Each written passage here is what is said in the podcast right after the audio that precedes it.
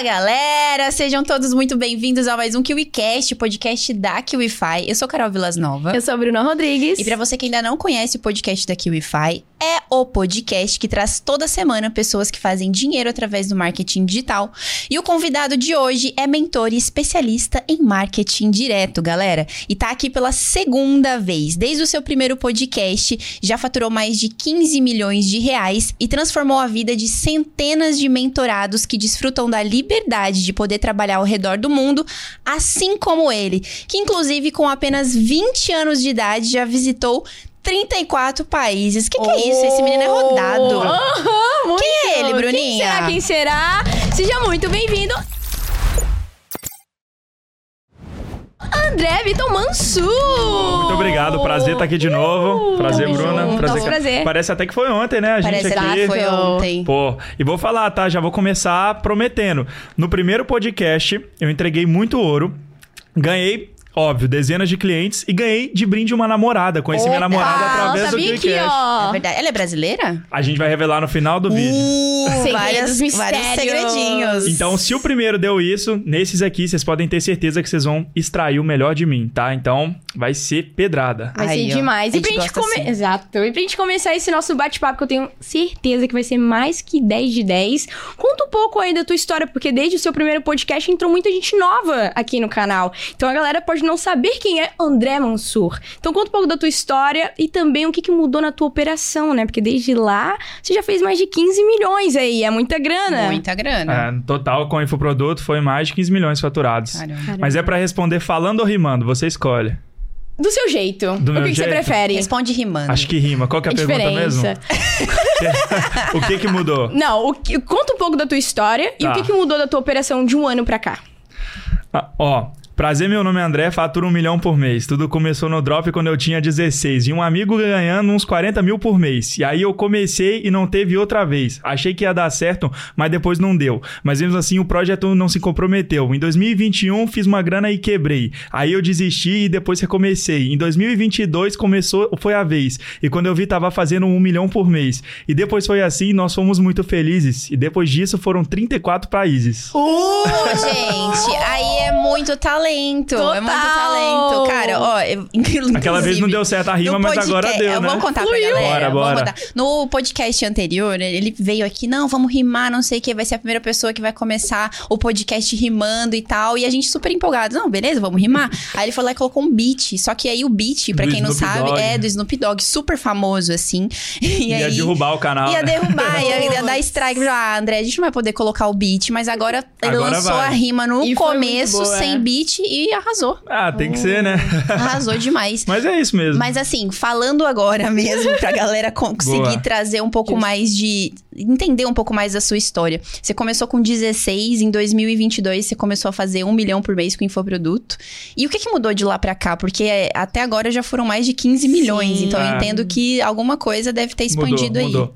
Vamos lá. É, vou contar um pouco da minha história. Não vou entrar tanto em detalhe igual no outro podcast. Inclusive, é, posso fazer a divulgação daquele outro podcast? Assim que terminar, pessoal, assista, porque tem muita coisa lá.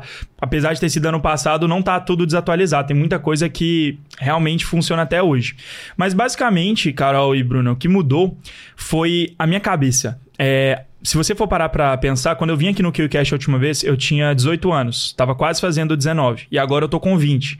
Parece pouca coisa, né? Continuo bem novo, mas tem uma diferença brutal. Ainda mais nesse mundo do marketing digital, eu sinto que o tempo corre diferente. Um ano é como se fosse cinco anos para uma pessoa tradicional.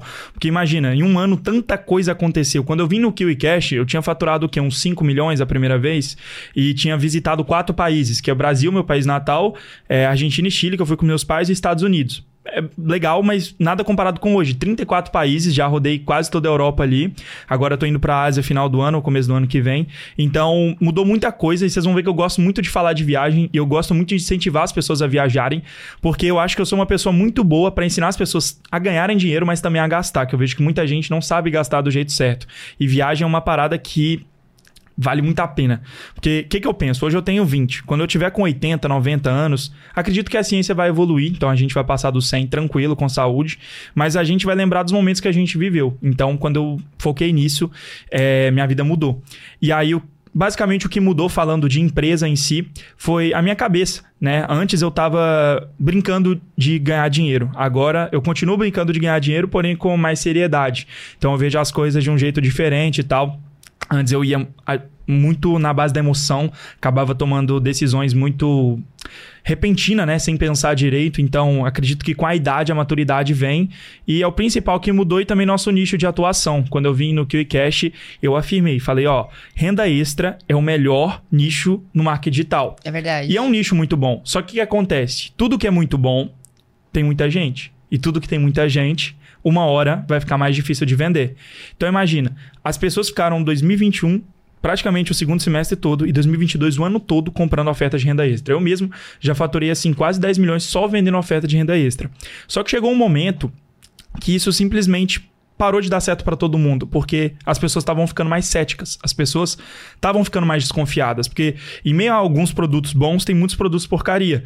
E aí a gente se identificou, a gente identificou uma oportunidade muito boa em outro nicho, que até então eu não tinha explorado, que era o nicho de saúde, ofertas de emagrecimento, é, enfim, qualquer coisa relacionada à saúde. Eu sabia que ia dar certo porque eu tinha é, mentorados, já vou falar disso, que estavam ganhando muito dinheiro com isso. Uhum. Então, a gente mudou totalmente o nosso foco para produtos de saúde ao invés de produtos de renda extra. Aí, André, quer dizer que renda extra não dá bom? Dá bom pra caramba. Mas é, eu vejo o mercado digital como ondas. Você tem várias ondas ali ao decorrer dos anos. Então, se for parar para ver 2019, era a onda do dropshipping. Por mais que tem gente ganhando com drop hoje, dropshipping em 2019, que era antes de eu ter começado, era muito fácil. Não uhum. tinha concorrência, o custo dos anúncios era barato. E aí, 2020, você teve ali é, o boom do famoso curso de vender curso. Aqueles cursos que ensinava a pessoa a vender o próprio curso e tal, porque tava todo mundo em casa, quarentena e tal. E aí 2021 foi o PLR, que foi quando o Finch lançou o primeiro curso dele, o nome de milionário. E aí foi todo mundo PLR, PLR, PLR. E aí 2022 foi o PLR com o nome diferente, que a galera, cada um tem um termo diferente, PSA, PSX, mas na verdade é vender infoprodutos no perpétuo fazendo tráfego direto. E aí, principalmente no mercado de renda extra. E esse ano eu já vejo que está um pouco diferente. Tem uma galera indo ali para os nichos de aposta, que eu particularmente não trabalho. É, tem a galera indo ali para o nicho de saúde, que é onde eu tô, e tem a galera indo para o nicho de produtos high ticket, que eu também tô, mas já com a minha imagem, né? Que é vender produtos ali acima de 5 mil reais, que é um mercado muito bom também, principalmente se você vende aparecendo. Então, a diferença foi praticamente essa. Eu mudei é, a direção da minha empresa de lá para cá. E assim, é, de lá para cá, você mudou a direção da sua empresa e na época que você começou a trabalhar com infoprodutos dentro de PLR, por, por assim dizer, você fazia mais de um milhão por mês só foi. vendendo PLR praticamente, né? Foi do nada. Eu lembro que meu primeiro mês foi praticamente janeiro de 2022. Aí eu já até contei a história que eu tava querendo viajar no Réveillon. Isso é muito foda. Eu tava querendo viajar pro Réveillon, já tava com passagem quase comprada. E aí um amigo meu, Samuel Boaventura, falou assim... É, mano, janeiro é o melhor mês de vendas. Não vai viajar, fica em casa trabalhando. E eu precisava, porque eu já tava com uma graninha legal, mas era muito longe do que eu, do que eu queria. Imagina, eu tava com 150 mil no banco. Uma viagem minha pra Europa eu jogasse 300. Então eu precisava de mais. Só que eu não sabia o que, que ia me destravar. E aí ele falou, mano, foca nisso. Quando deu janeiro, 100 mil de faturamento legal, interessante. Quando deu fevereiro, 60 mil. Aí março, 750 mil. E na época o ROI era 2. Então, quase 400 pau de lucro. E aí abril já foi meu primeiro mês faturando um milhão. E aí lucrei mais de 500 mil. E março, é, março não, maio, que foi quando eu tava aqui no podcast, foi é, meu melhor mês ali naquele ano. Que foi quando eu lucrei quase 800 mil reais. Foi uns 750, 760. E aí foi minha vida mudou do dia pra noite. Em janeiro eu tava com 150 mil no banco, em abril eu tava milionário. E aí de lá pra tudo cá. Tudo isso com tráfego direto. Tudo Caramba. isso com tráfego direto. De lá pra cá lucramos múltiplos sete dígitos. E aí você continua vendendo com tráfego direto até hoje. Até hoje. É, é, uma, é aquela parada. Uma coisa tá que dando não... bom? Exatamente. Uma coisa que eu não tive a oportunidade de perguntar para você do, lá no primeiro podcast, e eu também não te perguntei no off. Uhum. Mas por que que. Qual é a maior vantagem que você vê em vender através de tráfego direto. E por que, que você escolheu essa estratégia especificamente lá atrás? Boa. Vamos lá. Você lembra da última vez do podcast que eu falei sobre uma coisa que chama a única coisa? Lembro. Que é basicamente o que, pessoal? Para explicar para vocês. Existe um livro que chama A Única Coisa que mudou completamente a maneira como eu penso. A única coisa nada mais é do que você encontrar qualquer única coisa que se você fizer, todo o resto se torna irrelevante. Então, por exemplo, tem vários negócios hoje que tem ao meu alcance que eu poderia focar e ganhar muito dinheiro. Eu poderia voltar a fazer drop, poderia fa- fazer encapsulado, poderia focar em virar guru e só vender curso, não teria nada de errado nisso. Eu até fico puto com quem fica falando, ai, fulano só fica vendendo curso. Se não fosse esses caras que ficam vendendo curso, muita gente não tinha entrado no mercado digital. Então, eu não tenho nada contra. É, ou então eu podia focar só em vender PLR, ou então eu podia focar é, em ter uma agência de tráfego, em vender mentoria cara. E aí eu pensei, qual que é a única coisa que se eu fizer, todo o resto se torna mais irrelevante? Porque no início era por grana. Só que chega um momento que dinheiro não é mais problema. E aí você já começa a pensar no próximo passo. Então hoje, se você me perguntar qual o meu negócio que mais me dá dinheiro, vender infoprodutos. Qual o meu negócio que mais me dá felicidade e satisfação? Dar mentorias, é, principalmente individuais, que são mais caras, porque eu consigo transformar muito mais a vida dos meus clientes do que um produto PLR que eu vendo por 147 reais. Só que é aquela coisa, eu poderia muito bem chegar e vender esses produtos. Só que por que, que as pessoas pagam 12, 15, 20 mil reais para aprender comigo? Porque eu vendo milhões vendendo infoprodutos. Então, vender infoprodutos, PLR, eu gosto de falar assim, infoproduto, PLR, o que você quiser chamar, porque agora tem vários nomes Tem, diferentes. tem. É, tudo bem, é um mecanismo único que estão criando, mas é vender infoproduto, é a mesma coisa. Então, é, eu identifiquei que era tipo um dominó. Que se eu fizesse muito bem feito isso, o resto ia ficar mais fácil. Então, não só eu ganho muito dinheiro vendendo infoprodutos, como o fato de eu ganhar muito dinheiro vendendo infoprodutos e reinvestir esse dinheiro em lifestyle, em curtir minha vida e tal, faz eu ganhar mais dinheiro aqui, é, guruzando, entre aspas, vendendo mentorias e, consequentemente, ajudar mais pessoas. E isso é só a ponta do iceberg. Tem muitas coisas aí por trás também que a gente pode falar depois. É que você encontrou, querendo ou não, aí no meio do caminho um propósito. Sim. Do que você gosta de fazer, né? O que é muito bom, porque É, no final de tudo não é só sobre o dinheiro também, né? Sim. Eu vou falar uma coisa que eu acho que nunca ninguém falou. Mas, a partir de 2 milhões de reais de patrimônio, dinheiro não é mais problema. É, os restaurantes que você queria ir, você consegue. As viagens que você consegue fazer sozinho, com sua família, com sua namorada, com seu marido, sei lá. Então, chega um momento que é, dinheiro não é mais problema. E aí, o que, que aconteceu? Naquele mês que eu vim aqui no, no QCash, foi meu melhor mês do ano passado. E depois eu fiquei um tempão sem vender. Por quê? Contingência. Minha contingência teve um pequeno erro que causou é, o efeito borboleta. Um pequeno erro que causou tudo. Só que foi a melhor coisa que me aconteceu. Porque eu me vi num cenário, Carol, que eu tava muito. Como eu posso dizer? Muito confiante e do lado da confiança, um primo distante da autoconfiança é a arrogância. E hora nenhuma eu cheguei lá, mas eu tava quase. Eu tava começando a me sentir melhor com as pessoas e tal. E aí chegou um momento que eu falei: o que, que eu tô fazendo da minha vida? E aí eu tive uma crise existencial muito grande. Caramba, E- com, com 20. Não, você tinha 19, né? 19. Caramba. Tinha acabado de fazer 19 anos, que Não, bom tinha que nem você- 19, tinha 18 ainda. Junho, julho. Caraca. Eu tava num Airbnb aqui em Balneário, uma mansão ali na Barra Sul. E quando eu vi, tava, tipo, lá sozinho eu na sala, pensando sobre a vida. Tipo, ah, o que, que eu vou fazer agora? E. E é isso. Eu tava meio. Fiquei dois meses assim nessa, nesse vazio. Porque, igual eu falei, dinheiro não era mais problema. Mas. Eu não sabia o que eu queria fazer. Mas por dentro eu tinha uma vontade muito reprimida de, de viajar ao mundo. Que é meu sonho desde, sei lá, criança, mas eu materializei ele em 2021, quando eu comecei a baixar igual louco o vídeo de rios. Então, se eu for ver aqui minha pasta de favoritos, vai ter vídeo da Grécia, Suíça, enfim, é, Paris, Itália, vários lugares lindos pelo mundo que eu queria visitar. Só que esses lugares precisam de dinheiro. Só que não só dinheiro. Para viajar, eu acho que não ter só dinheiro não é, é o suficiente. Porque eu tenho muitos amigos que têm muita grana, mas não viajam porque não tem como eu falo, conhecimento de mundo. Não sabe, por exemplo, inglês, não sabe, por exemplo, é, como se comportar em um país que a cultura é um pouco diferente. Então, tem coisas que você só vai aprendendo na marra. Mas, resumindo, eu sabia que meu sonho era viajar ao mundo, só que até então eu tava confundindo com o sonho que as pessoas tinham colocado pra mim, que era, Que era comprar qual? um carro. Ah, entendi. Tanto se você lembrar, eu vou estar falando no outro podcast, falta só o carro, não sei o quê. É verdade. Mas não falta. Eu cheguei à conclusão que o que eu queria, é, o meu sonho era comprar um Camaro. O que eu queria não era comprar um Camaro. Eu nunca quis, não sei nem dirigir até hoje. Tem que aprender. Mas o que eu queria era poder ter um Camaro. E no dia que eu vi que com uma, duas semanas de lucro eu conseguiria, eu falei, pô, não é isso que eu quero. Eu quero outras coisas. Eu prefiro gastar dinheiro com outras coisas. Então, é, o dia, eu gosto de falar muito de pontos de inflexão, que é o termo técnico para isso, mas o nome na prática é virada de chave. Que são momentos que simplesmente a pessoa vira a chave. Por exemplo, a pessoa que tá vendo o podcast, ela teve viradas de chave na vida dela. Quando ela descobriu o marketing digital, porque a gente não é ensinado marketing digital na escola, a pessoa de- descobriu por algum motivo. Seja alguém que fez algum anúncio, um podcast da QIFI que apareceu aleatoriamente, ela caiu de paraquedas. Então tem essa virada de chave, esse ponto de inflexão. E aí tem o outro, que é quando a pessoa fala, ok, isso é possível. Aí quando a pessoa sai do emprego, quando a pessoa faz a primeira venda, quando a pessoa escala. Então tem viradas de chave. E a minha não era mais financeira. Porque financeiramente eu já estava bem, eu já estava financeiramente sólido. Porém, eu estava muito triste, eu não estava me encontrando. E aí, esse meu último ponto de inflexão foi o dia que eu entrei no site da TAP Airlines e comprei uma passagem para ir para Europa com meu amigo. E aí você começou e não parou mais, né? Começou a investir em experiências. a melhor coisa. E aí, quando eu falei pro meu pai na hora, meu pai sempre foi muito super protetor, né? Vocês conheceram ele ali agora.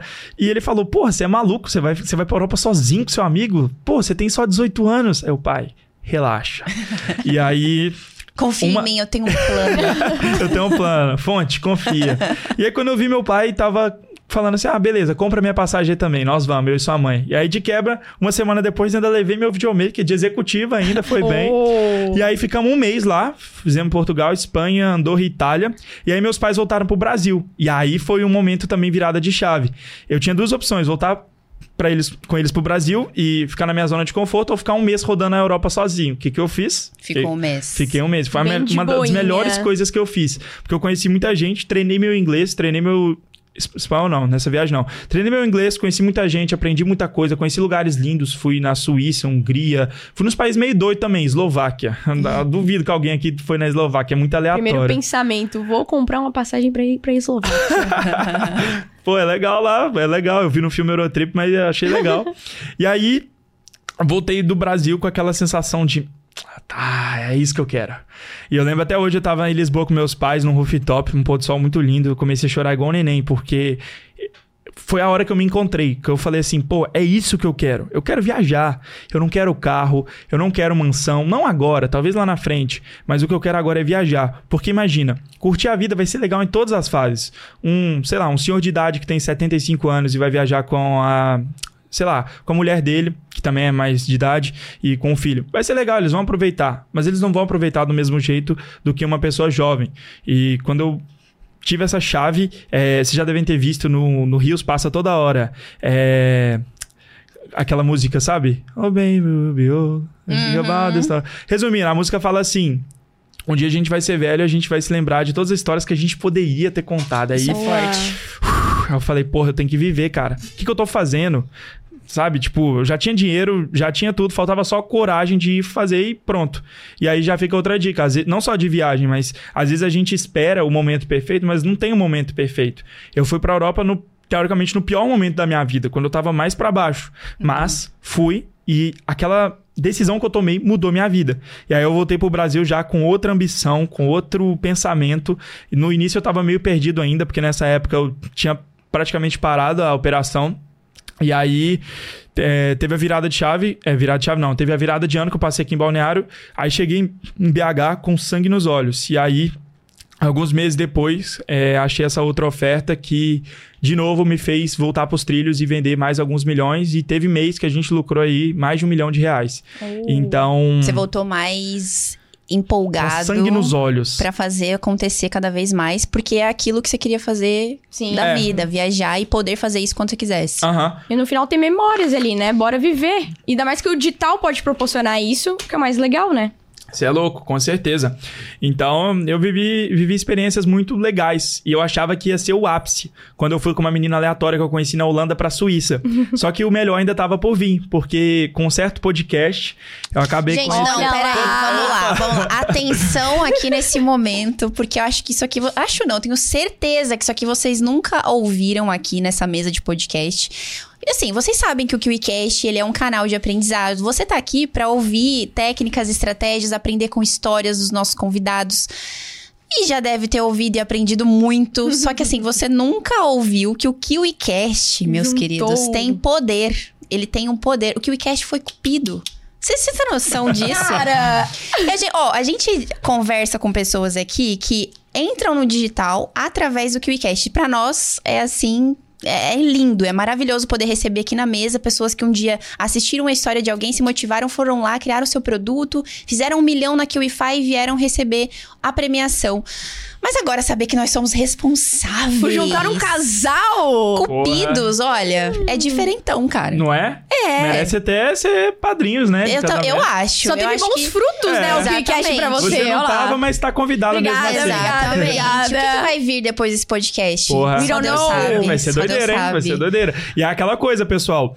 Ano passado, eu entreguei muita coisa. Tipo, teve muito relato de gente que começou a ganhar 100, faturar 500 mil, 1 milhão por mês, só com dica que eu dei naquele podcast, que eu ensinei praticamente tudo que eu tava fazendo. Só que o mercado vai atualizando. Então, eu aprendi muita coisa e eu passei por muito mais coisa. Então, qualquer problema do digital que a pessoa pode estar enfrentando, com certeza eu já enfrentei e já sei como solucionar. Então, tenho certeza que esse vai ser um dos podcasts que eu mais vou conseguir agregar pra galera em questão de conteúdo, porque eu sei muita coisa e eu também melhorei muito o jeito que eu falo. Se Boa. for olhar como eu tava falando ano passado, modéstia à parte, eu sempre falei mais ou menos bem, mas mais ou menos não, a gente tem que parar com essa coisa de ser É, modéstia. falar igual o seu pai lá. Como é É. que é? Modéstia fava? Modéstia fala. Modéstia, modéstia fala? É. É. isso, modéstia fala. Modéstia Então. fava. Qual o sentido de fava, né? Fava. Mas eu Favo de achei, mel. É, achei que tivesse alguma coisa a ver. Então, é. Então eu tava bem de oratória, mas agora eu tô melhor, né? Sim, dá pra Porque eu comecei a fazer algum podcast com meus mentorados, eu entendi também que eu tenho que falar num tom certo, eu entendi também que eu tinha que, como é que fala?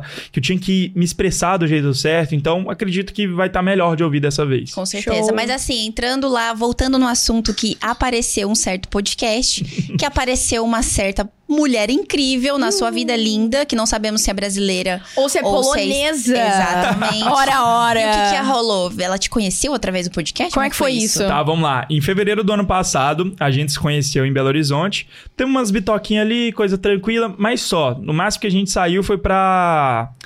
Acho que tomar alguma coisa num, num barzinho. Aí ela tomou cerveja e eu, como não bebo, fiquei tomando coca.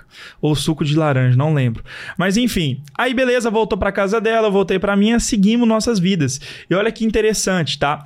Da maioria das meninas que, que me seguia no Instagram e tal, que conversava, ela era uma das poucas que não me dava atenção. Tipo, ela já respondeu meu stories e tal, gatinho e tal, mas nunca deu muita brecha.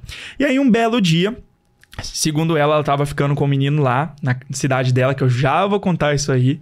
e o que que aconteceu? Ela viu o podcast porque ele tava, ela tava querendo começar no marketing digital. E aí o cara que ela tava ficando falou: Ah, assiste o podcast da QIFI e Ih, tal. cara. E ela já, ela já falou: Pô, vou ver esse cara aqui, porque eu já conheço ele. E aí nisso ela viu, apaixonou, viu na sala da casa dela com o pai, com a mãe. Eu acho que isso já revelou, né? Se ela entendeu, ela é brasileira. a gente- É Mistério verdade. revelado. Era só pro final, a gente não consegue. É porque senão não vai fazer sentido. A galera vai Sim. pensar, pô, agora a Fai tá com tradução em polonês. Justamente, né? Mas eu vou explicar essa história, tá? Não era mentira. O que que acontece? Ela tem uma cara de gringa, obviamente. Tanto que muita gente acredita, porque eu comecei com essa historinha um dia zoando. A primeira vez que a gente saiu, eu falei, pô. Um trem bonito desse. Acha que eu não vou instagramar pra galera ver? Ô, claro que vou. Coisa bonita tem que teve mostrar. um dia, inclusive, que eu abri. Eu não sei o que tava rolando. Você postou uma live. Ah. Tava fazendo uma live aí do nada aparece ela, assim. tipo, aí eu olhei assim, mas que perfil que é esse? Eu não conheço essa moça. Aí tava lá, André Vitor. Eu falei, o que, que tá acontecendo aqui? Aí ela do nada aparece lá falando algumas palavras, acho que em inglês na época, eu não lembro. Era, era. E aí do nada você apareceu na live. Você falou, nossa, meu, o que, que o André tá aprontando? mas nem sabia que eles estavam namorando. É porque às vezes eu gosto de fazer. Vai ter gente que vai falar, ai, mentiroso, mas não é. É, Foi uma brincadeira. Muita gente percebeu que ela era brasileira pelo sotaque, falando inglês, mas é, muita gente acreditou que ela era gringa por causa da cara, então ficou meio dividido. Mas eu comecei a fazer essa brincadeira e aí eu vi que a galera tava botando pilha. Tô aí eu falei, aí um amigo meu me deu essa ideia. Pô, fala no Instagram que ela é polonesa. Eu falei, pô, vou falar. E aí tá nisso. Nunca marquei ela no Instagram. Todo mundo, até hoje, achava que. A todo mundo não, mas a maioria achava que ela era gringa, mas na verdade, não, ela é brasileira, baiana, inclusive. É... Enfim, aí ela ficou com esse cara. É, o, a paquerinha dela na época, um tempão, foi acho que dezembro, janeiro, sei lá. E aí ela viu meu podcast. E aí viu as perguntas inteligentes que Carol e Marcelo fizeram, fizeram para mim e as respostas inteligentes que eu dei. Que e aí ela já apaixonou. É, É. ué. E ela foi lá e mandou no Instagram pra mim: Nossa, você é muito inteligente, com vários S. Aí eu falei: Hum, hoje tem. e aí eu falei: E você é Ela muito não se linda. engata, Ela tá ali, tá ali. É, você é muito linda. E aí ficou nisso. Mentira, eu não mandei com vários as, não. Tem que ser difícil. Mandei, você é, você, mas, e você é linda. Aí ficamos conversando e tal. Aí um belo dia eu tava muito agitado no trabalho. Às vezes eu do nada fico agitado assim, malucão da cabeça. Eu não sou normal. Por isso até que eu não bebo, já sou meio doido sóbrio. E aí eu liguei pra ela e falei: Ó, vai ter um evento aqui em BH que acontece a cada 7 milhões de anos, que é um eclipse lunar, tá? Que, onde o Sol, Marte, Netuno e Saturno vão se chocar ao mesmo tempo. Só que tem um detalhe: você tá aí na Bahia, mas você só pode ver esse fenômeno aqui no céu de BH. E aí ela Olha falou. Nossa, você é muito doido e tal, não sei o que, vou falar com meus pais. Aí os pais falaram: Pô, o rapaz é muito inteligente e tal, não sei o que e tal, aprovaram. Só que acho que na época ela- você falou que ia na casa da sua prima, né? Sua amiga, alguma coisa assim. É, aí foi lá e tal. Aí no início era pra ser só uma ficada. Era pra ser um final de semana no hotel e depois segue a vida. Só que aí quando eu vi, fudeu. Foi indo, já Apaixonei. tava lá. Daqui, é, quando viu, já tava viajando a Europa com É. ela. A, Exatamente. a nossa primeira viagem internacional, na teoria, foi antes de começar a namorar. A gente tava ficando junto, tinha uns dois meses, três meses, no máximo. E aí a gente combinou de fazer uma viagem no Caribe. Foi Panamá, Colômbia, Peru e Equador. Não Olha pergunte aí. também que eu fui fazer no Equador. Muito aleatório. Foi experienciar. Experiência. Exato. É, eu fui, na, eu fui na linha do Equador, né? Dá, Ai, que dá pra massa. falar isso. E também no- no- na outra linha que corta o mundo, como é que chama? Gre- Greenwich. É, Hemisfério de É, Greenwich. hemisfério. É, olha lá, não vou me comprometer. É, não vou me comprometer aqui também, não. Mas, ô André, vamos voltar aqui um pouco, já que a gente tava falando sobre tráfego direto, falar Aham. sobre campanha aqui pra galera entender melhor e as etapas dessa campanha, né? Hoje, quais são as etapas que você segue pra você criar uma campanha de tráfego direto? Campanha, você fala, é toda ação de marketing? É, exato. Tá, primeira coisa que a pessoa tem que ter é produto. Sem produto, não tem o que vender. A não ser se você for o produto. É aquela parada. Se você não vende nada, o produto é você. Então, é, você vai fazer. Primeiro passo, conseguir um produto, né? Já vou falar sobre isso depois. Então, você tem que ter um produto para vender. E aí você pode ser afiliado ou produtor. Eu particularmente recomendo ser produtor, porque eu tenho comigo. Tem gente que defende, tem gente que fala que é bom para começar.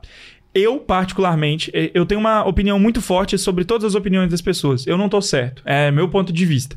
Então, na minha opinião, não tem por que você ganhar 60% de um produto se você pode ganhar 100% de um produto. E aí você fala, pô, mas eu não sei fazer. Aprende.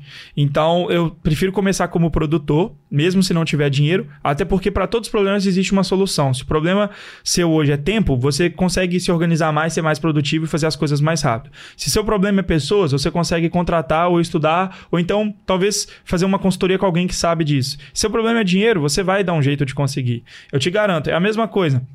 É, imagina, você quer comprar uma Ferrari que custa um milhão, mas eu vou te vender ela por 25 mil. Só que nesse momento você só tem, sei lá, 16 mil na conta. Você vai dar um jeito de conseguir os outros. Então, é, tirando pessoas, obviamente, que infelizmente estão em casos muito extremos, tipo miséria mesmo, passando fome, e tomara que dê tudo certo, é, a maioria das pessoas consegue começar na internet. Talvez não no momento. Só que aí que tá. A maioria das pessoas, o problema delas é que elas associam o momento atual delas a elas. A pessoa fala, eu sou pobre. Não, não existe isso. Ninguém é pobre. A pessoa está pobre. Então, é uma coisa que a pessoa tem que mudar a chave. Vai parecer papo de coach, mas é. Só que às vezes o papo de coach é necessário. Então, o primeiro passo, eu acredito, para crescer financeiramente é a pessoa parar de pensar, eu tô pobre. Quer dizer, parar de pensar, eu sou pobre. Na verdade, você tá pobre.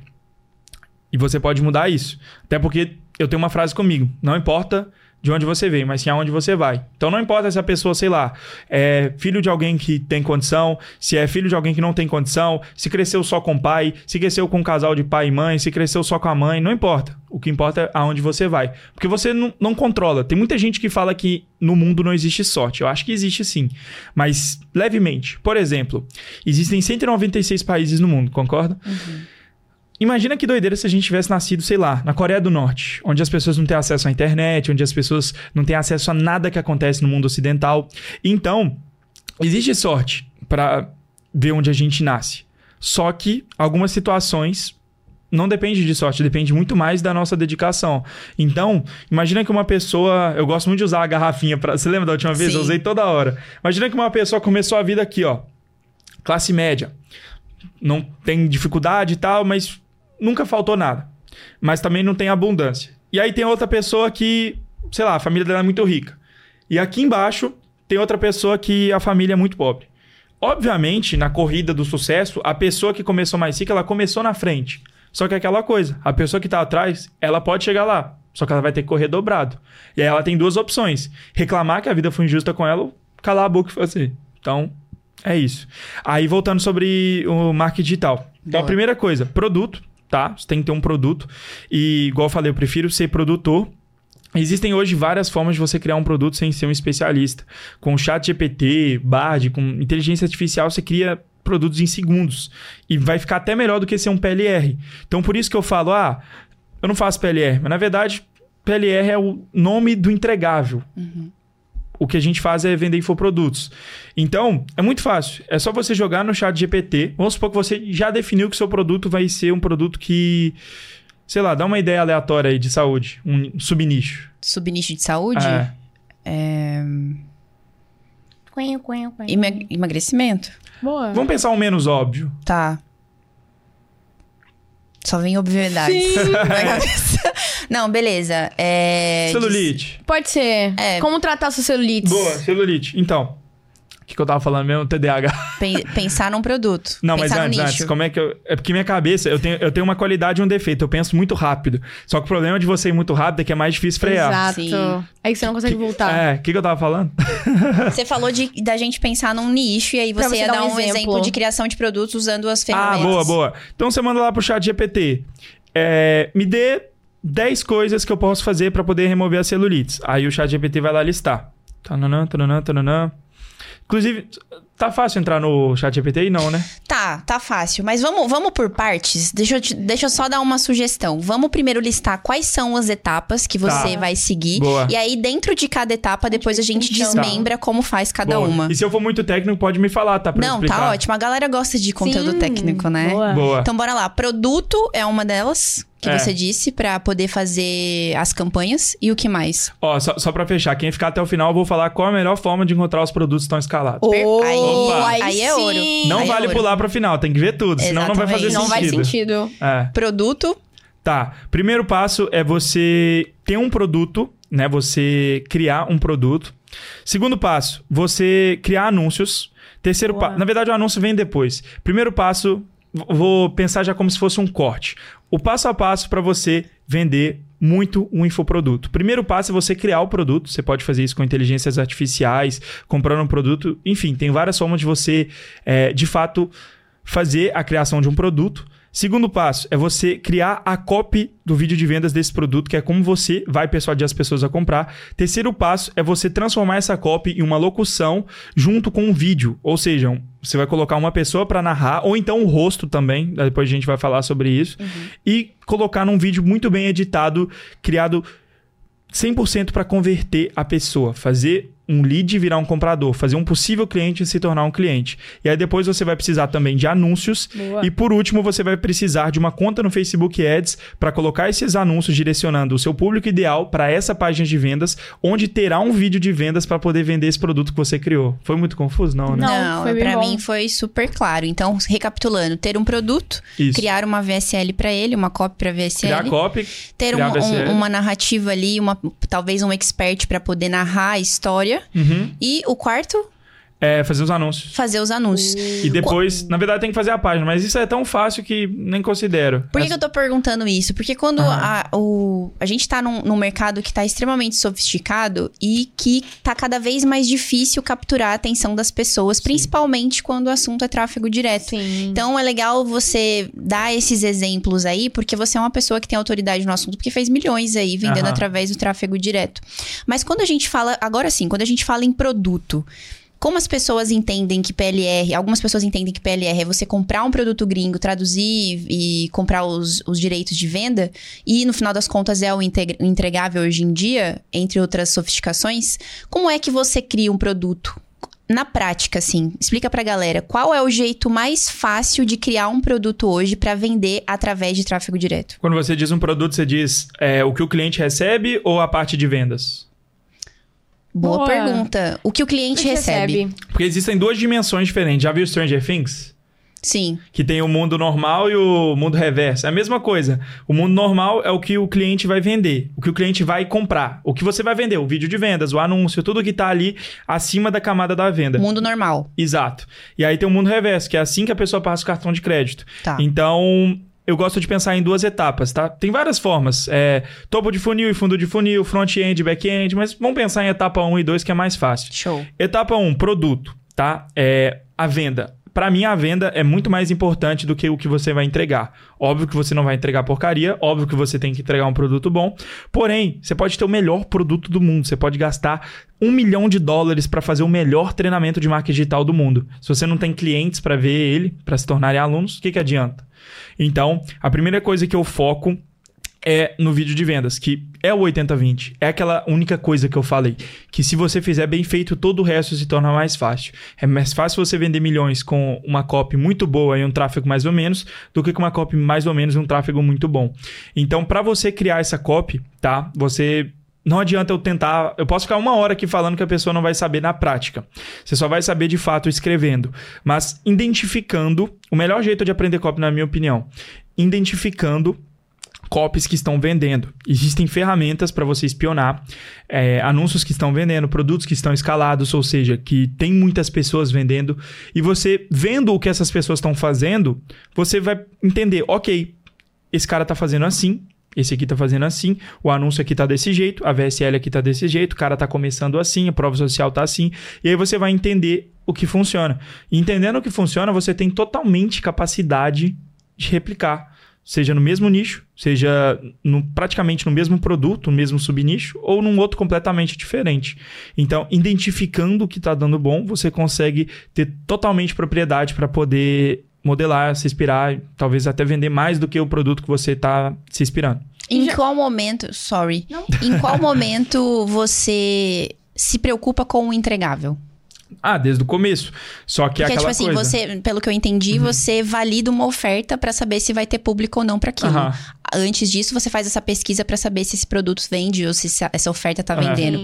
Então, em que momento você vai fazer com que a sua oferta seja diferente do que tá sendo rodado por aí, mas ao mesmo tempo levando a mesma essência? Porque se você já viu que tá validado, você vai modelar. Então, Tá. explica isso pra galera, porque às vezes a pessoa entende que modelar é você simplesmente copiar o que tá funcionando ali É. e replicar, porque isso daí realmente Tá. todo mundo tem capacidade de fazer, mas como é que faz pra se diferenciar e aproveitar algo que já tá Boa. funcionando? Posso confessar uma coisa? Pode. Por favor. Ano passado, o que dava mais certo era copiar.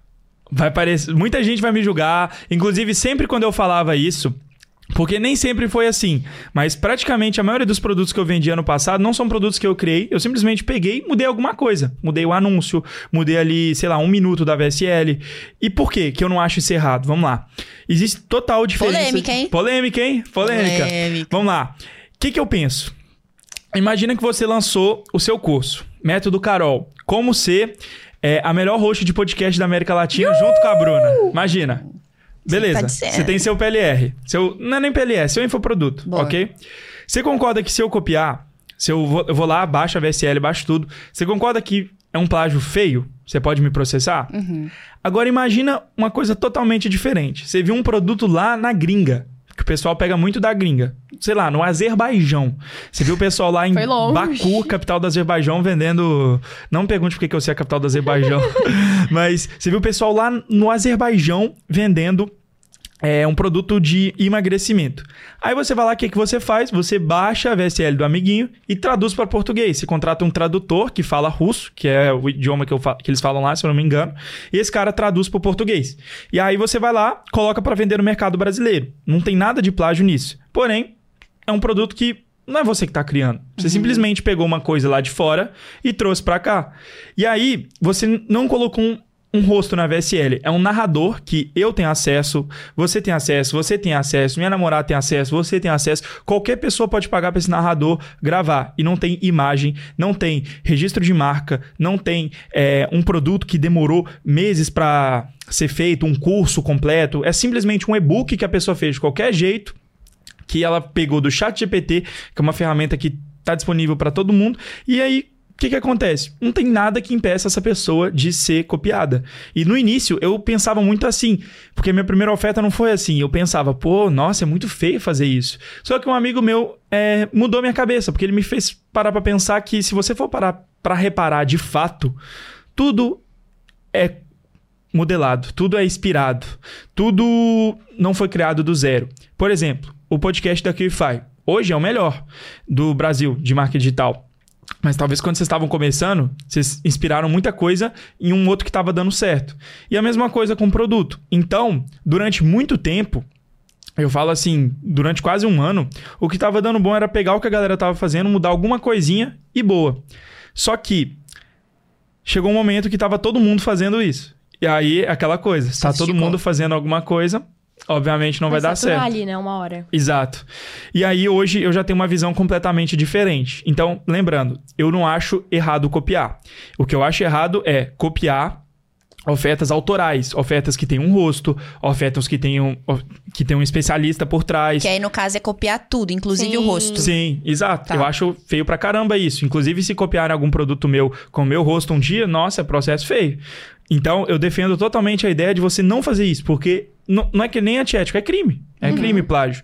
Porém, copiar um produto não vou nem falar, eu não gosto nem da palavra copiar. Minha mãe falou que eu não posso falar, que a galera vai falar, pô, tá ensinando a fazer coisa errada. Mas vamos lá, se inspirar. Mas se inspirar, tem, tem diferença de se inspirar. É, vou falar percentualmente. Se inspirar 90%, por exemplo. Tá. É, mudar alguma coisinha ali de um produto que foi criado no chat GPT em alguns minutos, ao meu ver, não tem nada de errado. E eu tô totalmente de boa quanto a isso. Uhum. Eu acho isso muito mais de boa do que a galera que cria um produto próprio, vai ver e entrega um negócio golpe que não funciona, que só frustra a pessoa. Então, eu acho que, até mesmo moralmente falando, não é uma coisa errada, entendeu? Uhum. Eu não me sinto mal por inspirar uma coisa que tá dando bom, que o cara que criou provavelmente se inspirou em outro, que se inspirou em outro. E é isso. Sim. Só que hoje, eu não recomendo fazer o mesmo, é, porque o mercado sofisticou. E aquela coisa, se você. para que fazer igual se você pode fazer melhor? Então, hoje, se você pegar uma oferta aleatória e subir, para começar, que a maioria das ofertas escaladas hoje, pessoal, estão com expert, né? Estão com rosto. Sim, porque e o aí, mercado sofisticou. Porque o mercado sofisticou. E aí, sai fora. Não adianta subir a oferta com o rosto, porque você vai ter sua conta bloqueada, você vai tomar processo, então não recomendo. Só que o que, que você pode fazer? Você pode baixar.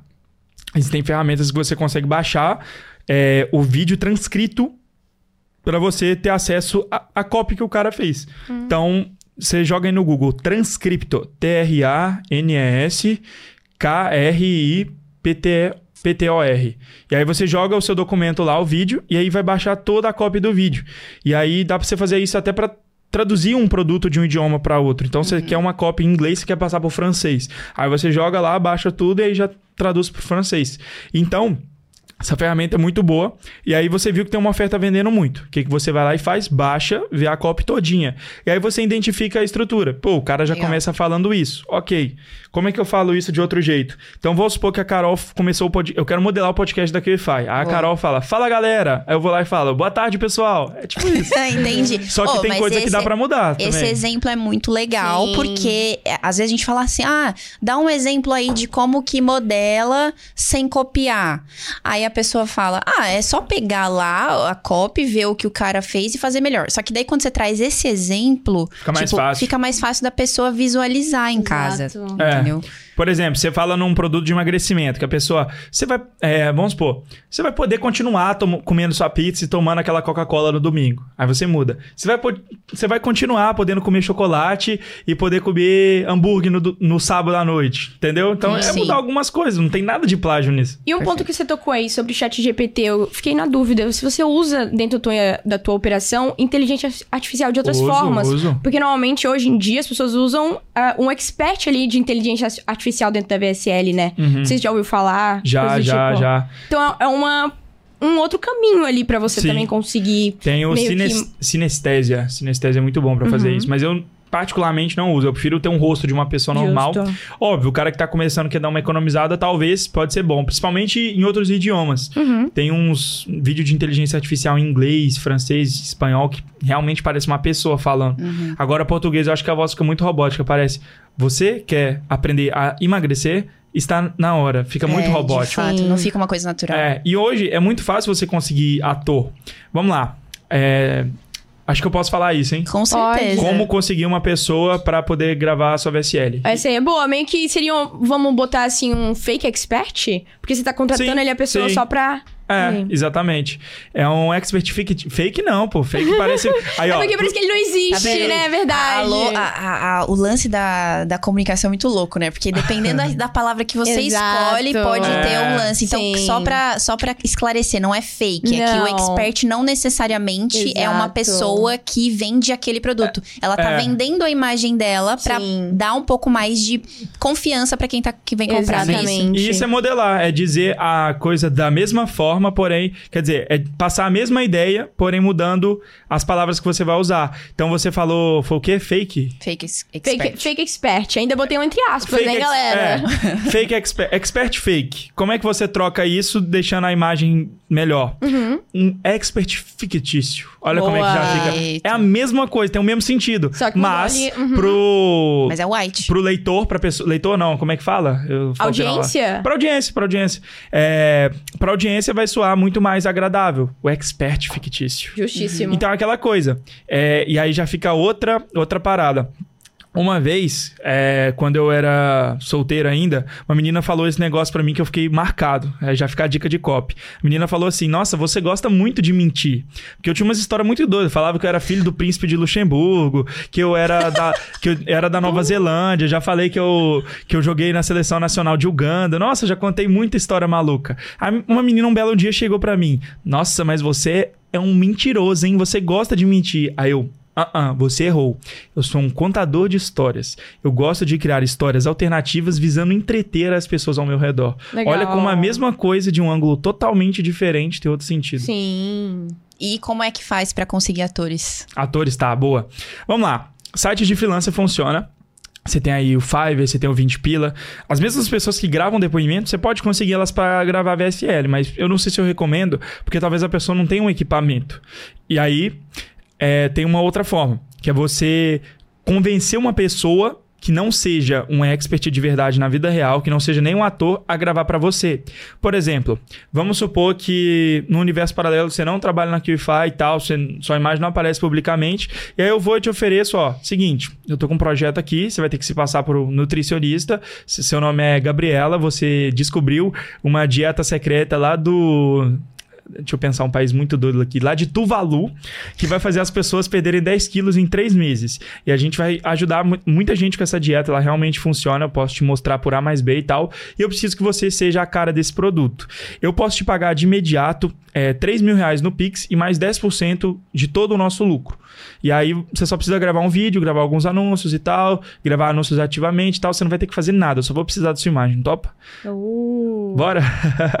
aí beleza. É, e é uma forma, você pode conseguir, talvez, uma, se você não tem caixa, você pode conseguir a pessoa para fazer em troca de porcentagem, por exemplo. Sei lá, dar 25% do Sim. lucro. Já vi gente fazendo isso para não gastar com, com expert. Aí o cara realmente vira um sócio. Só que eu, particularmente, como caixa não é um problema, graças a Deus, graças a mim, é, eu não gosto de dar porcentagem em caso nenhum. Tipo, sem exceção, a única pessoa que ganha porcentagem hoje da minha operação é o gestor de tráfego, porque tem que ganhar pro cara ter motivação. Sim. E só. Então, expert eu prefiro pagar fixo. Tem expert aí que eu já paguei, tipo, sei lá, 3 mil reais só pro cara gravar um vídeo. Mas é um negócio que um dia se paga. Então, é, tem várias formas, mas a que eu uso particularmente é um site de agência, que a gente pode falar daqui a pouco, pra quem ficar até o final. Site de agência, fica É. aí até o final. Diferente. Todas as suas VSLs hoje em dia, então você usa um expert. É, não todas, porque hoje eu só rodo um produto. Mas legal. essa VSL, sim. Depois de muito tempo, eu consegui até, sei lá, um mês atrás, vender bastante sem é, rosto. Só que chegou um momento que precisei colocar, porque a conversão caiu muito, né? As pessoas não estavam ficando até o final e tal. E eu já tava para testar a VSL com Expert. Até quem me deu ideia disso foi o Felipe e o Matheus que vieram aqui, uhum. muito gente boa. E aí eles mostraram, pô, a gente tá tendo esses resultados aqui e tal, estamos com VSL com Expert, testa aí. E aí tô testando e tá, tá dando bacana, tá dando um resultado legal. Então, é, recomendo vocês testarem aí também, tá? Colocar rosto na VSL de vocês. E sobre a questão dessa VSL que você falou que ela não tava convertendo ali, a galera não tava ficando até o final. Para você, quantos minutos tem que ter uma VSL perfeita, assim, pra galera, para reter mesmo a galera? Você acha que mais de 15 minutos Depende. ou 15 minutos ou menos? Depende muito. É a mesma coisa de você perguntar. Quantos, quantos minutos você precisa para convencer uma pessoa a fazer tal coisa? Depende. Depende da pessoa, depende o quê. Por exemplo, se eu quero te convencer a, sei lá, me dar essa caneca. Talvez vai ser mais difícil, mas deixa eu, deixa eu pensar. Se eu quero te convencer a me dar essa água, vai ser muito mais fácil uhum. do que te uhum. convencer a me dar essa caneta. Ou então vai ser muito mais fácil do que te convencer a, sei lá, pagar 12 mil na minha mentoria. Então, tudo depende é, do tempo da VSL. Quer dizer, a, a, VSL, o tempo dela depende do que, que você está vendendo e para quem. Por exemplo, é, hoje eu meu único produto que eu tenho com a minha imagem, que eu nem vendo sempre, eu abro ocasionalmente, que é a minha mentoria, eu não vendo. Só que é aquela coisa, o meu stories é uma VSL, a pessoa fica me acompanhando durante uhum. semanas, vendo como é que é a minha vida, vendo o que, que eu faço, que eu realmente tenho resultado, que as pessoas que aplicam o que eu ensino têm resultado. E aí é o tempo que demora para convencer. Só que demora tanto tempo que eu nem preciso convencer ninguém, as pessoas pedem para comprar, literalmente. Então, é, o tempo da VSL vai depender muito do que, que você está tentando convencer a pessoa a fazer. No caso dos nichos, né? Emagrecimento, saúde, a VSL tem que ser um pouquinho mais longa. Eu não gosto de tão longa, uhum. mas 25, 30 minutos é o tempo muito bom. Porque não fica muito cansativo. Imagina, as pessoas hoje estão na correria pra caramba. A uhum. pessoa não tem uma hora para ficar vendo Sim. VSL. Mas ela tem 30 minutos se for uma coisa que vai mudar a vida dela. Então, 30 minutos, 20 minutos, 25, acho que 25 é o tempo legal. Gosto muito do número 25. Ideal. É, ideal. Então, é, Depende 25 minutos. Aham, uhum, 25 minutos no nicho de emagrecimento. Renda extra, quando eu rodava, acho que o produto que eu mais faturei de renda extra, só com ele eu vendi 4 milhões. É, a VSL tinha 11 minutos só. Era ah, bem curtinha. Curta. Porque era muito fácil, não precisava provar é pra dor, pessoa. É uma dor latente. É uma dor né? latente. Todo mundo quer ganhar dinheiro. Então, era, a copy literalmente era falar pra pessoa: você tá cansado de ter um chefe chato, blá, blá, blá, blá, blá, blá, blá. E aí, a maioria do vídeo era prova social, prova social, prova social, prova social, oferta, acabou. Agora, emagrecimento não, a estrutura já é diferente. Você tem que começar com uma lead, que é o que vai chamar a atenção da pessoa, e aí você precisa depois de prova, muita prova prova fictícia, prova real, por exemplo, colocar um trecho de um é, noticiário, um trecho de uma reportagem. Enfim, você precisa provar para a pessoa que o que você está falando é verdade. Uhum. Vamos supor que você falou que a promessa do seu produto é que a pessoa vai emagrecer com o chá do Japão. Você tem que provar para ela por que, que esse chá emagrece. Aí você fala, ah, esse chá tem uma substância X. E aí você coloca uma reportagem do Fantástico falando de como a substância X faz bem para a saúde. Então você prova para a pessoa que aquilo é, como diz os italianos, é vero, uhum. que funciona. Uhum. E aí, depois de provar, você ainda tem que vir com a história do mecanismo único. Então, você mostra para a pessoa, ó, seguinte, você tá, vou dar um exemplo de marca digital agora. Você tá certo em acreditar que vender infoprodutos é o que vai fazer você ganhar dinheiro. E aí já fica outra parada. É, não vou entrar em questão política, mas, por exemplo, o que, que, é mais fácil eu fazer? Vamos supor que eu quero convencer alguém a votar no Bolsonaro. É mais fácil eu convencer uma pessoa de direita que não vota no Bolsonaro ou uma pessoa de esquerda?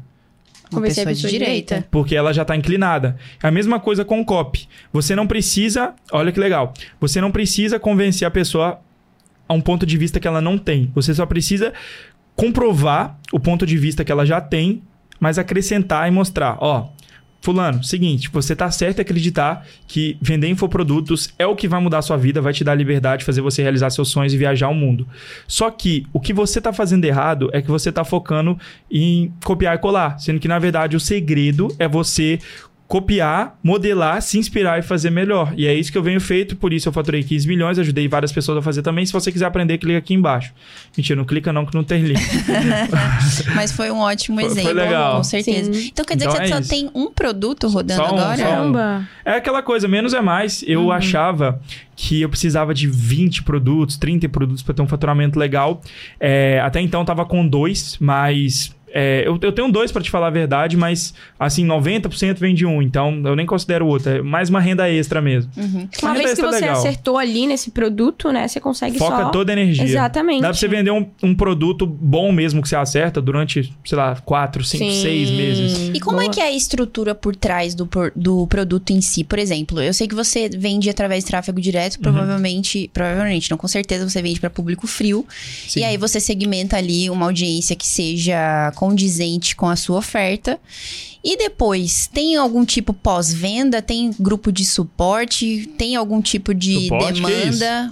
É, então, mas como é que faz? Existe esse tipo de, de operação? Uh, não. Acaba que o suporte vai ser mais a equipe de vendas, né? Que é uma empresa terceirizada. Ah, então você tem uma empresa terceirizada Sim, que faz a, as é, vendas. Porque, nossa, eu fui ver uma vez, fui tentar montar a equipe por conta própria. Outro trabalho que dá. Imagina, uhum. botar para aguentar uma escala de um milhão por mês com tanto de vendedor. Nossa, dá muito trabalho. Então, é, acabou que não compensava, porque eu ia gastar muita grana, muito tempo, muita energia. E você sabe, né, da minha fama, que eu não gosto muito de trabalhar. Quer dizer, eu gosto, mas de trabalhar inteligente. Uhum. Minha mãe falou. Pra... Eu, eu, sigo muito conselho dos meus pais. Minha mãe falou pra eu não falar que eu sou preguiçoso, então eu não vou falar. eu sou. Olha como é que muda o ângulo, tá? Já, já fica a dica de copy. É, se eu falar que eu sou preguiçoso, eu tô afirmando que eu não gosto de trabalhar e que eu não presto, que eu sou inútil. Justo. Agora, se eu mudar a frase, não é que eu sou preguiçoso. Eu sou fã do trabalho inteligente e não braçal. Oh. É a mesma coisa, só que dita de uma maneira diferente. Sim. Boa. Então, é isso que você precisa fazer para vender. Talvez uma única coisa que você diz, porém de um jeito diferente, é o que te trava de convencer a pessoa a fazer o que você quer. Então, não, então você terceirizou essa parte da, das vendas. Sim. Então você não se preocupa com, com o lance do suporte, porque ele cuida dessa, dessa parte. Tipo assim, se uma pessoa comprou o produto e ela não ficou satisfeita, ela pede reembolso. É, reembolso e tchau. E é isso. Tipo, não tem nada é, de tipo, é, ai, olha, não sei o quê. Esse tipo de, pro, de problema que infoprodutor tem. Não.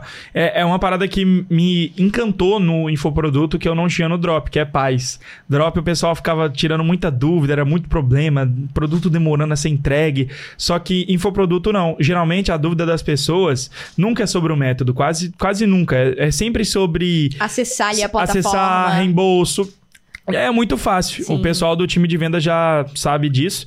É, a pessoa quer pedir reembolso, tem um botão gigante lá na QIFI, reembolsar. Uhum. Então, é muito fácil. É, não tem enrolação. Quer, quer ir embora, sai, entendeu? Uhum. Não tem enrolação.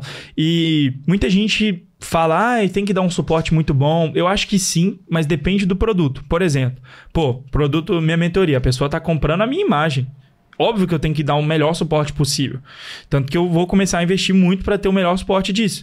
Agora, um produto que a pessoa vai comprar e depois eu não vou vender mais para ela, então você nem pensa também em ter LTV com esses produtos Não. que você lança. Eu acho que muita gente fala isso porque realmente faz, eu admiro, uhum. mas muita gente fala isso de funil, vender mais mesmo cliente só por injeção de linguiça mesmo. Já fui muito evento Será? que a galera. É, é, muita gente. Não, mas você fala assim, os produtos que não são vendidos com a imagem dessas pessoas. É, pessoa, tipo uhum. tipo assim, que vende PLR mesmo fala: ah, você tem que focar no LTV, no cliente comprar várias vezes. Pô, isso aí não existe, não. Eu não conheço ninguém que vende, é, tipo, sem expert que aparece no Instagram, porque é diferente você ter um expert que aparece no Instagram e um ator. Eu não conheço ninguém que fica vendendo 10, nove, cinco produtos diferentes. É uma oferta ali, upsell, no máximo um upsell no WhatsApp depois e boa. É, é, venda direta. E aí já entra outra coisa. Tem gente que vê PLR como uma profissão, vender infoprodutos como profissão. Eu não. A minha profissão é empreendedor digital. O que tiver dando dinheiro no marketing digital, eu tô lá. No momento é vender infoprodutos e paralelamente, de vez em quando, que não é sempre que eu abro, vender mentoria. Só que é aquela coisa, a mesma coisa que eu falei no início. A pessoa não é pobre, a pessoa está pobre. Eu não sou vendedor de PLR, eu estou sendo um vendedor de PLR porque no momento é o que dá grana. Então, eu vejo muito PLR não como uma coisa que eu quero fazer pelo resto da minha vida, mas é um meio para atingir meus objetivos, que é ganhar grana. Legal. E ganhando grana com PLR, eu tenho autoridade para ensinar mais pessoas, para também ganhar mais grana, ajudar mais pessoas e aí tá formado o ecossistema. Legal. Diferente. Legal. Eu... É. Maneiro. E André, voltando um pouquinho aqui sobre a questão ali do marketing digital em si, sobre o tráfego direto que a gente estava conversando, né? A gente sabe que o marketing digital está em constante mudança, né? Talvez o que funcionava meses atrás hoje não funcione tão bem como antes. Sim. Queria saber de você, como é que você faz aí para você testar e otimizar essas campanhas para garantir que elas sempre tenham bons resultados? Boa. Uma coisa que mudou muito o nosso game, eu falo que não coisas que eu fiz, porque honestamente eu não pego uma campanha de tráfego para eu mesmo fazer desde 2021. Desde que eu contratei meu primeiro gestor lá atrás, hoje a gente já trocou algumas vezes, mas desde que eu contratei meu primeiro gestor, nunca toquei no operacional, porque é aquela coisa, por mais que eu seja bom e saiba fazer, sempre vai ter alguém que vai fazer melhor que eu. Uhum. E talvez se não fosse, talvez não, com certeza, se não fosse um bom gestor por trás, eu nunca conseguiria manter o faturamento alto viajando viajando. Nunca. Imagina, teve um dia que eu tava lá em Mônaco com minha namorada, a gente vendeu 100 mil e eu nem abri o computador. Se eu tivesse que fazer o tráfego, eu ia ficar o dia inteiro no, no computador. Porque a nossa estratégia demanda muito tempo na frente do computador, sabe? para escalar. Então, tem que testar muita coisa. Mas uma coisa que mudou muito a nossa a nossa campanha, mudou muito os nossos resultados né, no tráfego direto, foi testar estruturas de campanha. Vou explicar. Boa. Dentro do Facebook Ads, que é a nossa ferramenta principal de anúncios, a única, na verdade. Não uso o Google, não uso o YouTube. Outra parada que muita gente fala que eu discordo. Ah, você tem que estar em todo lugar. Mentira, você tem que estar em um lugar bem feito. É, eu sempre defendo a ideia do um, sabe? Uma coisa uma estratégia, um produto, uma copy. A única coisa que não pode ser um é anúncio. Anúncio tem que fazer muito. Se puder testar 100 anúncios por semana, testa, porque um anúncio pode mudar seu game. E aí, beleza. É, voltando a falar da estrutura. Teste de estrutura é uma coisa que pode mudar os seus resultados nas campanhas do Facebook Ads. Vamos lá. Dentro do Facebook você tem três camadas: campanha, conjunto, anúncio. Eu gosto de escalar em CBO, ou seja, orçamento a nível de campanha. Ou seja, o Facebook vai escolher qual anúncio, qual conjunto ele vai distribuir no orçamento. E tem várias estruturas de campanha: 131, 141, 151. Lembrando, 151 quer dizer uma campanha, cinco conjuntos e um anúncio. Cada conjunto com um anúncio diferente. E cada conjunto vai performar de um jeito diferente. Então a gente começou a testar várias estruturas diferentes. Particularmente, uma das que dá mais certo pra gente é 114. Testa essa aí. Uma campanha, é, um conjunto e quatro anúncios diferentes duplicados lá dentro. E aí joga, sei lá, mil reais na campanha. Aí vendeu, aumenta. Vendeu mais, aumenta. Não vendeu, diminui. E aí, aí é o jogo da escala. É otimizar ao longo do dia. Isso é muito massa, porque a gente recebeu é, no final do mês passado, né? Agora são tantos produtos. O Bruno, o Bruno e a Cris. Ah, sim, isso. E ele também falou. Essa coisa do, do Facebook, eu acho que é muito relativo, depende do nicho, depende do produto. Porque ele trouxe aqui uma estratégia de, de teste também que eu nunca tinha ouvido falar. Ele falou assim que é, não é porque um anúncio hoje deu ruim, que ele não tá performando, é que você tem que desativar ele para sempre. Talvez se você ativar ele no dia seguinte, num determinado horário, funciona. Sim. Então, tipo, é uma coisa que você precisa testar. Mas é legal você trazer essa estrutura porque faz a galera de casa Sim. já pensar em, em colocar é. em prática. Por isso que antes eu gostava de testar anúncio em um dia. Hoje eu coloco o mesmo orçamento, que é uma comissão, ou seja, vamos supor que seu produto é 197. Hoje, quanto que é a taxa da Qify? Não sei. 8,99 ah, 8,99 mais 2,49. Tá, então, sei lá, se a pessoa vende um produto de um, um 47, ela vai ganhar um quê? Um 131 por venda? Tipo isso, né? Sou zero da matemática. Vamos fazer aqui na calculadora. Quanto? Boa. É, 147. 147 menos 8,99% menos 2,49. Menos 2,49. 131,29. Você é? Uh, eu acertei? Acertou. Falei 131? Uhum. É. Acertou. Mas é isso. Então, beleza, a pessoa vai receber 131. Então, esse é o valor, arredonda para cima, 132. Esse é o valor que eu gosto de colocar no conjunto. Legal. É, no meu caso é um pouco mais, mas no seu caso vai depender da plataforma que você está usando. E obviamente não tem por que não usar a Qify, né? Opa!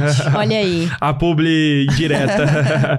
mas é, pô, é melhor que tem. É, acho que na hora que a Qify começar a rodar para fora, não vai ter ninguém usando essa plataforma. Já já tá aí, hein? Vai, em breve. Lá, né? Agora sim, com o mercado tão sofisticado, todo mundo brigando pela atenção das pessoas, principalmente no que se trata de vendas online, principalmente para público frio. Como é que você faz e como é que você indica a galera fazer hoje, no ano de 2023 que estamos, em outubro, é, para se destacar? Destacar? Tá. É... Essa pergunta é boa. Para se destacar, você não precisa ser diferentão. Você só precisa ser diferente em alguma coisa.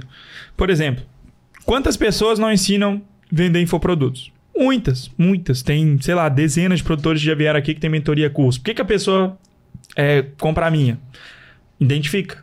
Talvez é, a pessoa gosta mais do meu jeito do que do fulano de tal. Talvez gosta mais do jeito que eu falo, do jeito que eu ensino. Então, é, é gosto. Agora, falando de ofertas, o motivo principal, eu não gosto de pensar em competição, eu gosto de pensar em leilão. Porque o Facebook é um leilão. Sim. Ganha o jogo quem paga mais.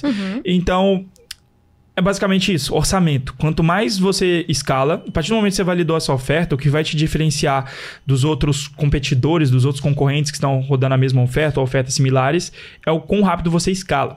E aí tem uma coisa que mudou muito minha chave. É, eu gosto de falar muito, mudou muito a minha chave, porque o que mudou muito minha chave também pode mudar a chave de Sim. alguém.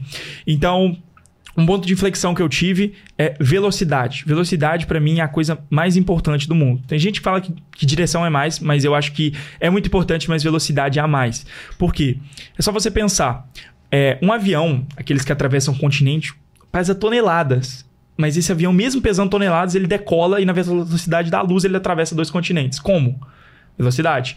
Como que um jogador de basquete de 1,70 enterra na cabeça de um de 2,10? Pula assim, pá. Velocidade. Então, pra mim, velocidade é a coisa mais importante do mundo. Então, você tem que ser muito rápido pra testar e você tem que ser muito rápido para escalar, porque é igual meu pai me fala, a onda ela pode durar muito, mas uma hora ela acaba. Então você tem que surfar essa onda o máximo que você puder. Então deu bom, tá botando mil reais por dia, voltando três mil de faturamento, bota mais. Não tem dinheiro, dá um jeito, porque essa janela vai se fechar. Outras vão abrir, obviamente. Mas deu bom, vai com força. É aquela, hora, é aquela parada, né? Quando você vai tirar sangue. Pegou uma veia, vai com força. Porque é ali que você tem que focar. Nossa. Deu bom, vai dar mais ainda. Boa. E Andrezão, você também, além aí, né, de ser especialista em tráfego direto e tudo mais, você também gosta de falar muito sobre o seu lifestyle, né? Que é uma coisa que a gente tava Demais. comentando aqui também durante o almoço, ali no carro. Como é que é pra você ter essa liberdade aí de estar trabalhando em qualquer lugar do mundo? Então, a parte do trabalhando eu tô devendo, né? Essa minha viagem eu fiquei meio vagabundando, mas graças a Deus tá tudo automatizado. Boa. Mas é, é muito foda, porque tudo que a gente sonha no começo é liberdade. É, se você for parar pra pensar, a maioria das pessoas fala que é por carro, fala que é por causa disso e daquilo, mas no final das contas sempre vai ser liberdade. Liberdade de quê? Liberdade de poder viajar quando quiser, poder fazer o que quiser. E digo mais, liberdade não é só fazer o que você quiser, mas às vezes não ter que fazer o que você não quer. Então, por exemplo, ah, eu- fui chamado para um evento. Imagina que eu preciso muito estar lá porque financeiramente vai ser bom para mim. Talvez não seja liberdade. Agora, eu vou nesse evento porque eu quero, mas sei lá, não tô afim de ir. Isso é liberdade também, de não precisar ir. E uma coisa que eu me orgulho muito, que eu bato no peito e falo, pô, eu sou bom nisso. Eu fico muito desanimado com a galera do marketing digital. Não é todo mundo que é assim, mas você já deve ter visto. Alguém é, já deve ter sido assim, talvez. O pessoal fica querendo comparar quem é melhor, sabe? Eu até desanimei muito de evento de marketing digital. O último que eu fui foi o da QIFI e, por incrível que pareça, não rolou isso. Mas a galera fica muito medindo quem é melhor. Aí, aí fica aquela conversa, pô, quanto você tá ganhando? Aí fica comparando também quem fica com mais mulher. Uma coisa que, sei lá, eu acho muito da agonia, sabe? O pessoal comparando. Aí tem aquela frase, eu sou o 01. Nossa, dá vontade de tacar. Nossa, isso daí eu não conhecia. Significa o quê? Não. Você nunca ouviu alguém falando eu sou Não. 01? Não. Tipo assim, eu sou quem é 01 não é 02. Mas significa o quê? Eu sou o melhor. Ah, eu sou 01, tipo, Tem uns 01 cara por causa do. É. Algo do tipo, Não, eu sei que é por causa do primeiro, mas isso tem alguma conotação, sei lá, com filme? Não, alguma coisa? não, eu sou 01, tipo, eu sou eu o melhor. pensei lá logo no Bop, né? Tem uns, tipo, 01, soldado 01, não sei o quê. Eu achei que tivesse Não, alguma acho coisa que a não. ver. Ah, tá. Mas, tipo, o cara fala, ah, quem é 01 não é 02. Ou seja, resumindo, eu sou melhor naquilo, entendeu? Entendi. Eu acho que é muita prepotência uma pessoa chegar e falar que ela é melhor. Talvez se ela for, tudo bem. Se o Cristiano Ronaldo chegar pra mim e falar, eu sou o melhor. Beleza, você é o melhor mesmo. Eu vou dizer o quê, né? É. A- a- agora chega. agora chega. Deixa eu pensar no nome aleatório pra esse personagem que eu vou inventar. Chega o Francisco da Cruz, que acabou de faturar seus primeiros 100 mil. Resultado legal. Parabéns. Top. Agora, o cara tem a cara de pau de botar na bio. O 01 de tráfego no Brasil. Não. Ai, dá agonia. Porque, porque tipo, não é uma competição, o pessoal não entende. Óbvio, teve a competição da QIFI e tal, tem que ser competitivo, tem que querer faturar mais. Só que as pessoas ficam tão focadas nos outros que elas não esquecem delas. E quando você tá é, muito tempo olhando para as pessoas, você gasta muito da sua energia olhando para os outros, você não tem tempo para pensar em si mesmo. É. E eu já tive, eu falo disso, eu falo da raiva dessa galera porque eu já fui lá. É, eu já fui é, aquela fase em inglês. I've been there. Exatamente isso. Eu já fui esse tipo de pessoa que ficava me comparando, que ficava me achando melhor em tal coisa, melhor nisso, melhor naquilo. Sendo que na verdade não. Por mais que eu possa falar que eu sou muito bom nisso, vai ter alguém que é melhor. Igual, eu sou bom rimando, mas com certeza tem alguém que é melhor. Eu faturo, sei lá, um milhão por mês, mas tem alguém que fatura três, quatro. Mais que eu já tenha batido 3 milhões no mês, tem gente que faz 3 milhões todo mês. Tem gente que faz um milhão por dia. Ah, eu sou o melhor viajante. Com 20 anos eu conheci 34 países. Tem gente que talvez com a minha idade já conheceu 100. Então, é, se a gente fosse comparar... Ah, outra, idioma. Idioma... Aprendi francês e italiano em três meses. Tem gente que deve ter aprendido em um mês. Então, se a gente fosse comparar, a gente nunca vai ver nosso devido valor. Então, foi uma coisa que mudou totalmente a minha cabeça, porque antes eu ficava comparando, eu queria ser melhor que as pessoas. Só que é o que eu falei. Quando você foca em ser melhor que as pessoas, quando você só olha para as pessoas, você esquece de si mesmo. E é aquela coisa, não adianta se comparar, porque você vai ver o cara que é melhor que você em uma coisa, ele daria tudo para trocar com você de lugar. Talvez o cara que é muito bom em falar idioma, ele daria tudo para aprender comigo a ganhar dinheiro. Então, eu foquei em ser muito bom em várias coisas, mas não ser o melhor em uma coisa só, porque, enfim, eu só quero ficar de boa, viajar, curtir minha vida. Então, acho muito Acho que a palavra é. Acho que ninguém mais fala isso. Tosco. Tosco. Nossa, Já ouviu é essa palavra? velho. Tem muito tempo que eu não ouço essa Caramba, tempo, né? Tosco é mais velho que você. Agora eu fiquei em dúvida sobre a sua idade. Ora, não sei, ora. não. Mas também não vou revelar a minha, deixa pra lá. Olha só, isso é muito legal que você disse, porque no final das contas a gente tem que se comparar conosco mesmos, né? Porque. A gente tem que ver como eu era no. A gente tem que ver como eu era. Um português meio duvidoso, né? Nós temos que observar Oh. como nós éramos no passado e como a gente evoluiu durante esse período. E aí, se a gente fica se comparando com outras pessoas, você Sim. coloca energia no lugar errado. Com certeza. Quando você Tá. olha o que faltava lá pra você conseguir os seus primeiros um milhão por mês, e aí você fez essa correção, aí você colocou energia no lugar certo. Mas agora, quando você olha pra trás e vê que o fulaninho faturou mais que você, ou sei lá, conseguiu viajar mais países, aí você coloca a energia no lugar errado e tu não consegue nem fazer o que precisa ser feito pra conquistar o que você quer. Exato. Então, é, É, difícil. a grama do vizinho sempre vai ser mais verde, mas talvez não tá tão molhada. Agora, você acha que o fato de você ter um produto só facilita com que você viaje o mundo enquanto a sua operação continue rodando? Com certeza. Se você me falasse que eu poderia faturar, sei lá, três vezes mais por mês, só que eu ia ter que trabalhar três vezes mais, eu não ia topar, sabia? É mesmo? Juro. Sabe por quê? Então você tá me dizendo que você prefere ter um produto e conseguir viajar o mundo inteiro, porque vai te dar menos trabalho no final das contas, do que ter mais produtos na esteira, porque daí vai te impedir que você faça. tenha o lifestyle que você tem hoje. Depende da época. Agora talvez eu toparia porque eu sou assim. Você já leu um livro que chama Trabalho 4 horas por semana? Já ouvi falar, mas nunca li. É muito bom. Esse livro foi o que acho que mais mudou minha vida, mais que a única coisa. Porque é um estilo de vida que esse livro me ensinou, que é o quê? Viajar. Só que eu não gosto de viajar igual a maioria das pessoas viajar, que é o quê? Trabalhar o ano todo e no final do ano fazer uma viagem ali, no máximo nacional ou em algum lugar perto, sete dias no máximo, voltar pra casa e aí ter que esperar um ano de novo pra próxima viagem. É legal, já é melhor que quem não viaja, mas é muito triste. Imagina, a pessoa que vai ter, sei lá, a pessoa começou a viajar com 30 anos, ela vai viver até os 70. Ela vai fazer só 40 viagens a vida dela toda, vai conhecer, sei lá, um, dois, três, no máximo cinco países. E é muito doido. Tipo, imagina, a gente nasceu no Brasil. São 196 no ranking da ONU, são 196 países, e no ranking do Comitê Olímpico são 211. Mas eu prefiro o Comitê Olímpico, que é mais fácil pra contar país. então, é igual País de Gales, eu fui lá, faz parte da- do Reino Unido, mas eu considero país, tô nem aí. Sim. Eles têm idioma próprio, tem. é, não é presidente, acho que é, é monarquia, não sei. Mas eles têm governo próprio. Enfim, eu considero país. Mas, aí voltando, qual que era a pergunta? Se TDAH você é foda. tivesse uma. você disse assim que você prefere ter um produto Ah, só. isso, isso. Boa, lembrei já da minha linha de Voltou. raciocínio. Então, agora eu tô na fase de acelerar. Nesse exato momento, hoje é dia 17 de outubro. É, que eu tô gravando o KeyCast, eu tô na fase que eu mais quero acelerar. E vou falar já por que eu mudei minha chave. Se você me perguntasse há uma semana atrás, eu ia falar, nem fudendo, porque eu não queria trabalhar de jeito nenhum, só que agora eu quero muito, porém, tudo tem seu tempo. E aí, o que, que eu aprendi com esse livro? Várias coisas, mas para resumir, uma coisa que se chama mini aposentadoria. A maioria dos brasileiros, não só brasileiros, mas a maioria das pessoas tem essa ideia de se aposentar aos 70 anos, porque é o normal. E eu parei para pensar, pô, mesmo sendo empresário, mesmo sendo empreendedor, eu vou ter que fazer o mesmo, porque não é só quem é CLT que faz isso. Se você for ver, empresários começam a, a trabalhar ali para casa dos 25, 26, 30, e aí eles vão até os 70. Você vê, tipo, o cara com 90 anos lá na empresa trabalhando 20 horas por dia.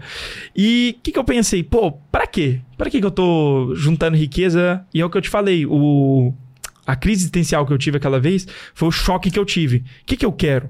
A mesma coisa que eu falei no podcast que eu vim da primeira vez ano passado viver uma vida da qual eu vou me orgulhar. Esse é meu maior propósito. Viver uma vida da qual eu vou me orgulhar, da qual eu vou me lembrar e da qual eu vou inspirar outras pessoas a viverem. Eu quero que daqui a 100 anos, quando eu deixe esse mundo, meus amigos falem assim: porra, esse cara viveu, esse cara é muito foda. Então. Eu não toparia, só que é o que eu falei das mini aposentadorias. Eu gosto muito da ideia de, ao invés de aposentar aos 70 anos, eu tirar pequenas aposentadorias ao longo dos anos, visando viver sem esquecer do presente. Ou seja, sem esquecer do futuro também. Ou seja, eu estou viajando agora. Eu, eu, gosto de viajar por dois, três meses, mais ou menos. Dois meses é o tempo perfeito. Três meses já dá saudade de casa, dos cachorros. Beleza, dois meses. Fico, fiquei dois meses na Europa. Fui é, França, Luxemburgo, Bélgica, Inglaterra, País de Gales, Grécia, Itália, Eslovênia, Croácia, São Marino, Vaticano, é, até na Bósnia eu fui para almoçar, é, Montenegro, Polônia e Mônaco. Foi, é muita coisa. Foi na Bósnia almoçar e voltou? Fui na, não, eu tava na Croácia, aí fui pra Bósnia almoçar, que era caminho pra Montenegro, ah, aí terminei o dia em Montenegro. Pensei que você tinha voltado pra onde você tava só não, lá, não. pisou, almoçou, voltei. Mas é a cara da coisa que eu faria. Falou que tem fronteira. Boa. Se você falar que aqui dentro da placa daqui vai uma fronteira nova, eu tô, tô pulando aí já. É, eu gosto de contar país, é gostoso. Tipo, ah, tenho 20 anos, fui em tantos países, é mó legal. Mas aí, de novo, o, o ruim de acelerar é isso. Você não sabe frear. O que, que eu tava falando? Você tava falando. Eu vou e volto. Do seu propósito. É. Isso. Exato. Então, eu quero viver uma vida muito foda. Só que aconteceu uma coisa em Mônaco que virou minha chave. Que foi um passeio de helicóptero que eu fiz. Que. O que acontece? Em Mônaco não tem aeroporto. É um, um país, mas é uma cidade minúscula. Se eu não me engano, a avenida aqui principal é a Avenida Atlântica de Balneário. Sim. Ela é maior que Mônaco, sabia? Se você for olhar, tipo, todo ao redor, assim, é, tem só 2 km quadrados o país de Mônaco. É bem pequeno, mas é um pequeno bem rico. A, tanto que a população é, acho que é 80 mil pessoas, alguma coisa assim, oh. assim, e 33% é milionário, em dólar. Então, é, galera é foda. Fui ver o preço dos apartamentos lá, 2 milhões de dólares, 5 milhões de dólares. E aí, quando eu vi esse negócio do helicóptero, que eu fiz esse passeio, eu nunca tinha andado. Não é nem um passeio, não. Foi uma forma de locomoção. Um Uber, um Uber helicóptero. Uhum. E aí eu cheguei em Nice, que é onde tinha um aeroporto, né? Na França, no sul da França. E aí de Nice eu peguei um helicóptero até Mônaco, que era um, de carro uns 30 minutos. De helicóptero demorou 5 minutos. É, já ia falar 5 segundos. Foi 5 minutos. E aí, não é nem pelo tempo. Mas a sensação de não ter que passar em fila de imigração. A gente não passou em fila nenhuma. A gente simplesmente botou nossas coisas ali no raio-x do aeroporto, passou. Pronto, deu o passaporte para a mulher, a mulher viu, ok, pode embarcar, acabou. Alguém botou nossa mala no avião, no helicóptero e pronto, fomos viajar. E chegamos lá, a mesma coisa, deixaram a gente direto no hotel e foi uma experiência muito legal que foi a como eu posso dizer, o banho de água fria que eu tava precisando. Porque, igual eu falei, chega um momento que dinheiro não é mais problema. Para mim, esse valor é até menos que 2 milhões, 1 um milhão e meio. Que você já fez o seu primeiro milhão ali. Quando você tá com 1 um milhão e meio de reais em patrimônio, você olha o banco assim, pá, 1 um milhão e meio. Você já começa a, a ter essa zona de conforto. Você já começa a se, se estagnar, sabe? Porque dinheiro não é mais problema. E aí você precisa de outros inputs para te motivar. Eu já tinha outros, só que eu estava muito confortável. Pô, imagina, 20 anos, viajando o mundo, ficando só em hotel bom, é, namorada gata, é, mentoria dando bom, galera tendo resultado. O que mais que eu vou querer? Só que aí lá eu vi outra coisa, um outro universo, que é o universo de helicóptero, que é o universo de jatinho. E aí eu comecei a ver os preços, eu falei, é, é aquela frase em inglês, I can't afford it. Ainda não posso pagar. Por mais que eu possa, é loucura. Por exemplo, um voo de jatinho de Paris para o Brasil. mais de meio milhão de reais. Um voo simples, uma hora e meia de Paris para Milão, 100 mil reais. Então, é outro nível. E aí me deu aquele gás para trabalhar que talvez agora eu faça algumas coisas que eu não faria antes. Mas isso também tem um prazo de duração, que agora é outubro. É outubro, novembro, dezembro, no máximo janeiro. Fevereiro já quero viajar de novo, aí é Ásia, ficar uns dois meses lá em Tóquio. Nossa. Não, não só em Tóquio, né? Na Ásia, mas quero muito ir em Tóquio por causa do Velozes Furiosos. I wanna if you know, I wanna live Tokyo. então, é isso. Eu gosto de ter mini aposentadorias e acabei prolongando demais nisso. Mas é isso. Você não precisa aposentar com seus 70 anos de idade. Você pode montar um estilo de vida que te permita vivenciar mini aposentadorias ao longo da sua vida, de modo que você consiga desfrutar dos seus ganhos ou seja, viver os seus sonhos, realizar seus desejos, mas sem deixar de pensar no futuro. E aí você também pode criar estruturas que te permitem continuar ganhando dinheiro, mesmo que você esteja viajando. Coisas que pouquíssimas pessoas têm acesso e é possível fazer. Isso é muito massa que você disse também que. Falei muito não, né? Não, você- você tá compartilhando com a gente suas experiências, isso é muito bacana. Que entra numa. Chega numa. Uma, no determinado momento da vida que você entra numa zona de conforto. E aí você foi o quê? Você foi buscar novas experiências e essas novas experiências te geraram. Outra, outro ponto de desconforto. Aí você Né. voltou pra casa querendo fazer mais. Não, eu não posso ficar confortável. Isso é muito massa. Isso prova o valor de, do que o explorar pode te trazer, Sim. né? Tipo, sempre te deixando na zona de desconforto para que você busque cada vez mais.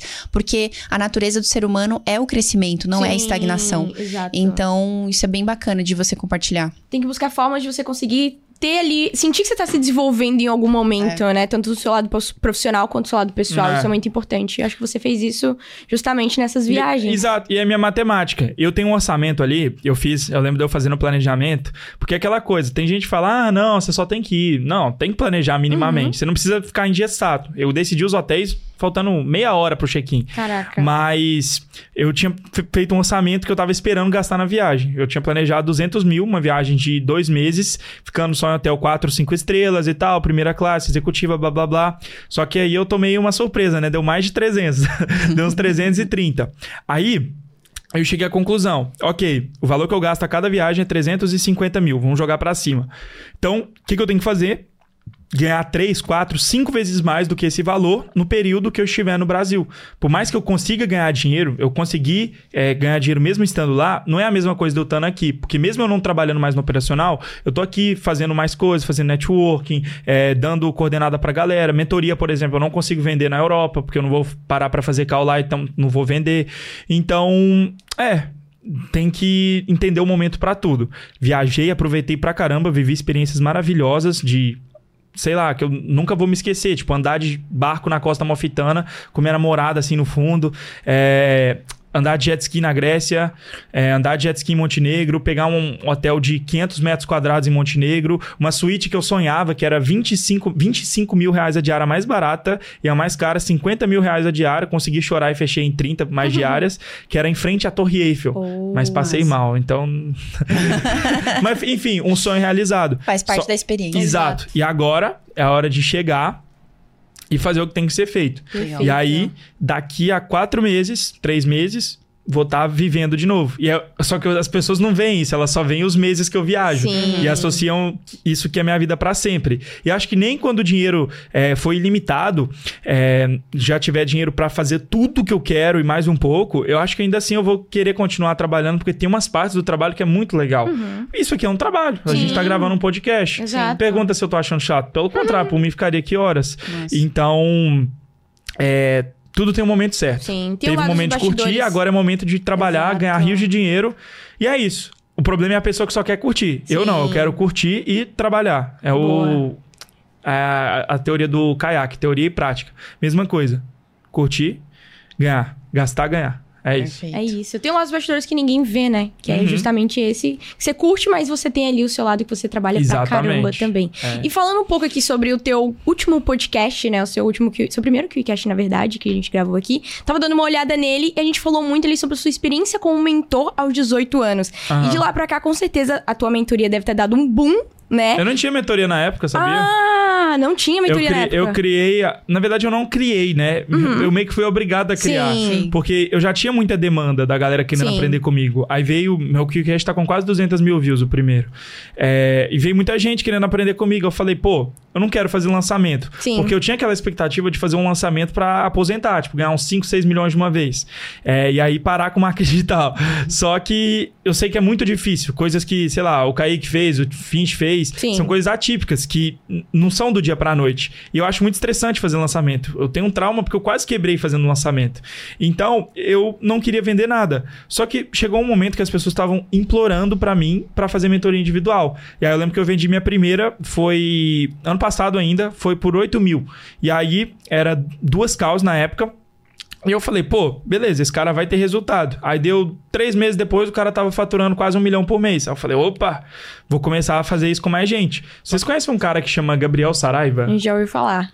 Então, ele foi um dos meus primeiros mentorados. Eu já tinha ali uns quatro, cinco, que eram pessoas que queriam fazer essa transição que eu fiz do dropshipping pro PLR e tal. Porque na época não fazia muito sentido pra mim vender mentoria. Então, eu só vendia assim no off pra quem implorava praticamente. E aí ele ficava enchendo o saco. Eu tava na Europa, o cara, pô, mano, vende mentoria, não sei o quê, mentoria, mentoria, mentoria. Aí, beleza. Falei, tá, vamos fazer. E aí fizemos. Se eu não me engano, foi em outubro, novembro, alguma coisa assim. E aí, três, quatro meses depois, eu já tinha faturado mais de um milhão. E aí foi aí que eu comecei. E aí, o legal, uma história legal envolvendo ele também, que foi alguns meses depois. é, o meu gestor de tráfego pegou dicas de tráfego com ele, porque ele tava conseguindo escalar mais que a gente numa época. Então, é, o meio que o mentorado acabou depois por um momento virando mentor, foi muito legal. E aí foi ali que eu vi que eu podia fazer outras pessoas ganharem dinheiro e, consequentemente, ganhar mais dinheiro. Porque eu não vou falar, ai, é, é só pelo. Como é que fala? Só pelo propósito. É, é- é tudo junto. É uma forma de ganhar dinheiro ajudando pessoas. Sim. E se for parar pra pensar, quanto mais gente eu ajudo a ganhar dinheiro, mais dinheiro eu ganho. Porque imagina, mentoria é 12 mil. Se eu quiser ganhar 12 milhões, é só ajudar um milhão de pessoas. Calma. Não, não é isso não. É mil pessoas. tá, matemática tá, tá off. Ó, mas a gente comentando ali no, no off, você falou que o podcast foi muito bom pra você, porque além de trazer sua namorada, te trouxe também Muita audiência. muita audiência. Uma É. galera foi lá te seguir pra você Deve ter ter essa umas 10 mentoria. mil pessoas. Exato. Ou, ou seja, bombou ali um pouco quando você começou a criar a tua Claro. mentoria.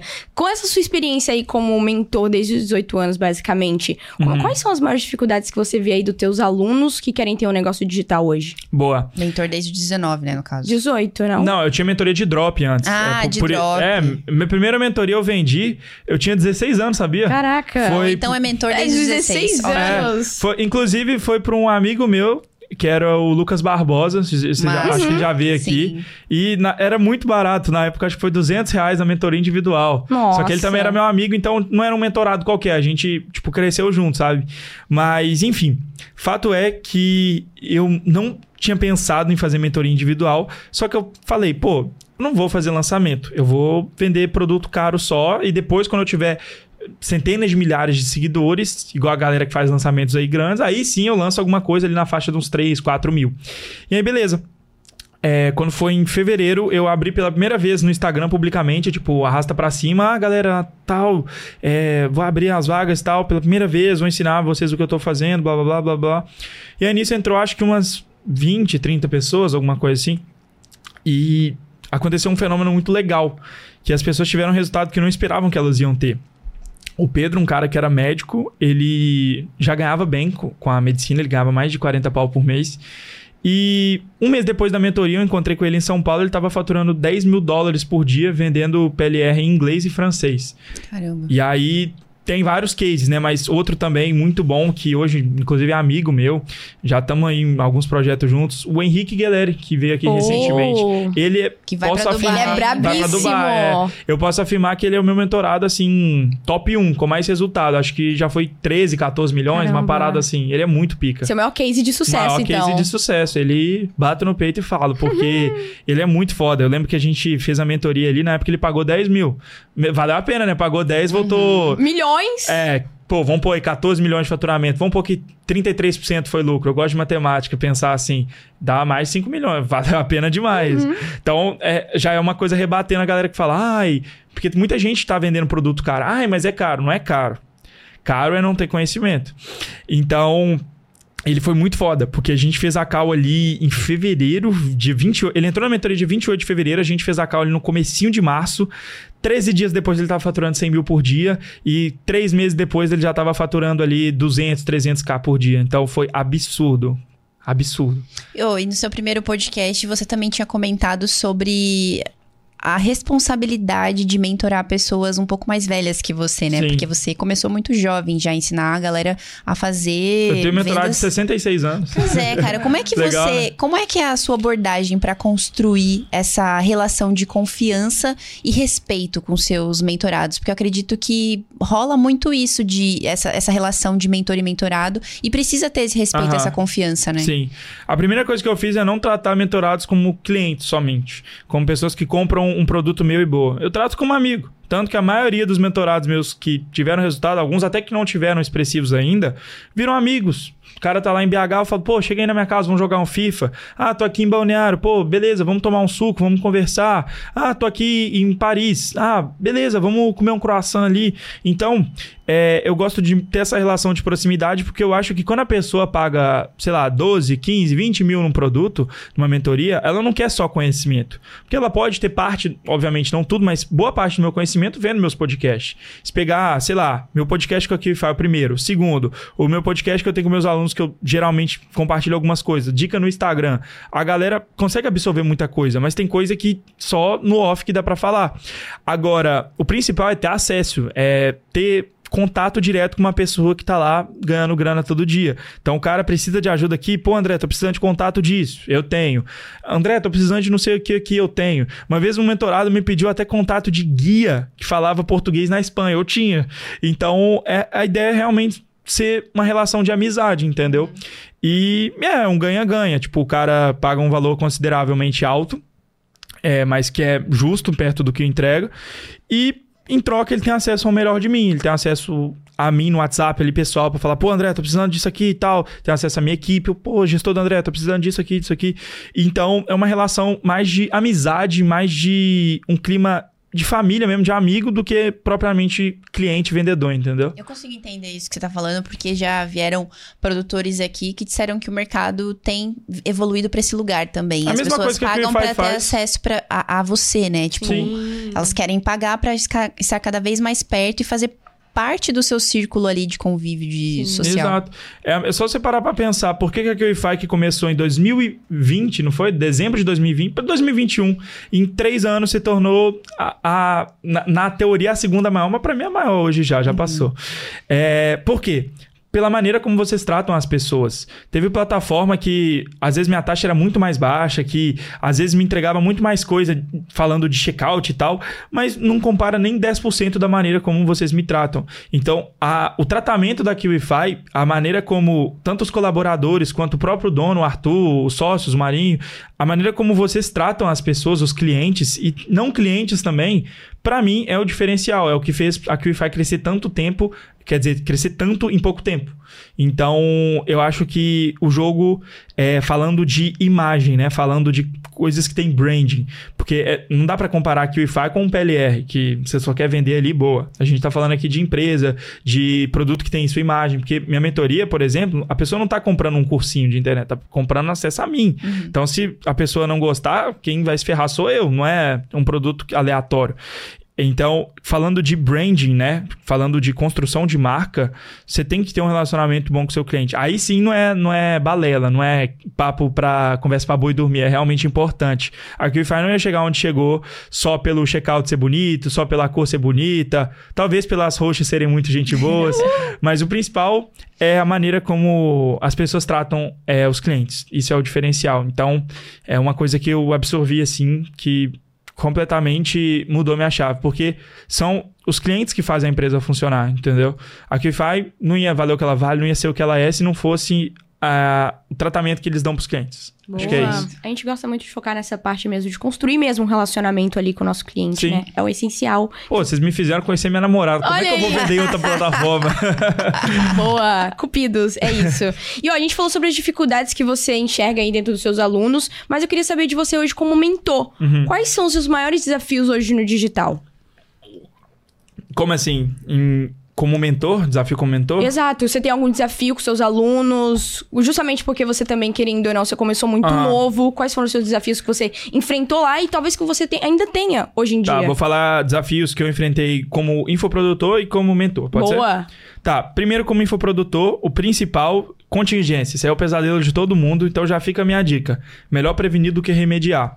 Não precisa esperar você ter problemas com o Facebook para você se prevenir e ter uma boa estrutura de contingência. E Legal. lembrando, quando eu falo boa, eu não me refiro a ter 10 mil perfis, 100 mil perfis. Se você tiver cinco perfis de pessoas reais, amigos, eh, parentes, pessoas que você tem acesso, e pode usar a identidade para recuperar esse perfil, caso aconteça alguma coisa. E se você tiver 5 BMs de boa qualidade, e se você não vender produtos que são proibidos pelo Facebook, é, você vai ganhar dinheiro.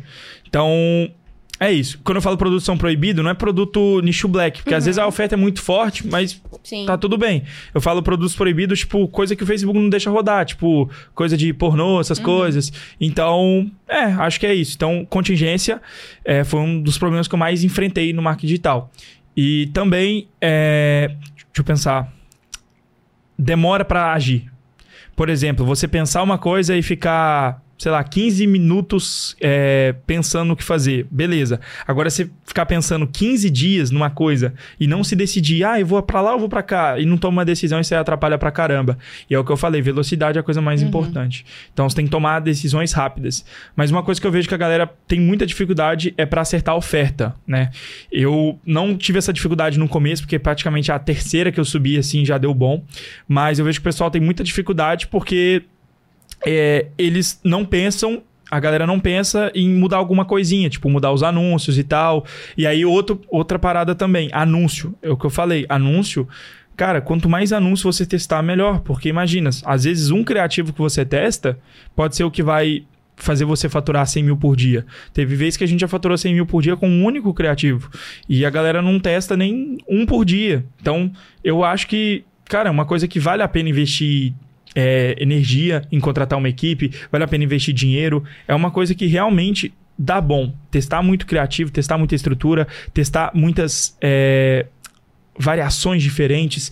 Então, é uma coisa que eu tive muita dificuldade no começo de não entender por que, que as vendas paravam. Porque às vezes, vamos lá, às vezes você olha para o gráfico de vendas, você vê que, beleza, você está faturando 10, 20, 30, 50 mil no dia, aí do nada está em 100 mil, do nada você vai para 20 mil no dia. Alguma coisa aconteceu. Às vezes você fica mó puto, falando, nossa, minha VSL já morreu, nossa, alguém me copiou, nossa, aconteceu alguma coisa. Não, o anúncio morreu só. E aí você traz um mesmo anúncio para um mesmo produto, talvez mudando o ângulo, talvez mudando alguma coisa e volta a vender rios de dinheiro. E não é difícil fazer anúncio hoje. Hoje, com a inteligência artificial, você consegue tranquilamente fazer, sei lá, 10 anúncios é, em um dia sem ficar trabalhando igual maluco, entendeu? É bem rápido. Posso até falar algumas ferramentas se quiser. Boa. Com certeza. Mas Boa. antes, esses foram os desafios como infoprodutor e como mentor. Boa. Depois me lembra que senão eu vou Sim. esquecer. É, como mentor, acredito que foi a síndrome de. Não, não vou inventar o nome pra isso, não. Eu ia falar um trem doido. Igual tem síndrome de Estocolmo, eu ia inventar aqui.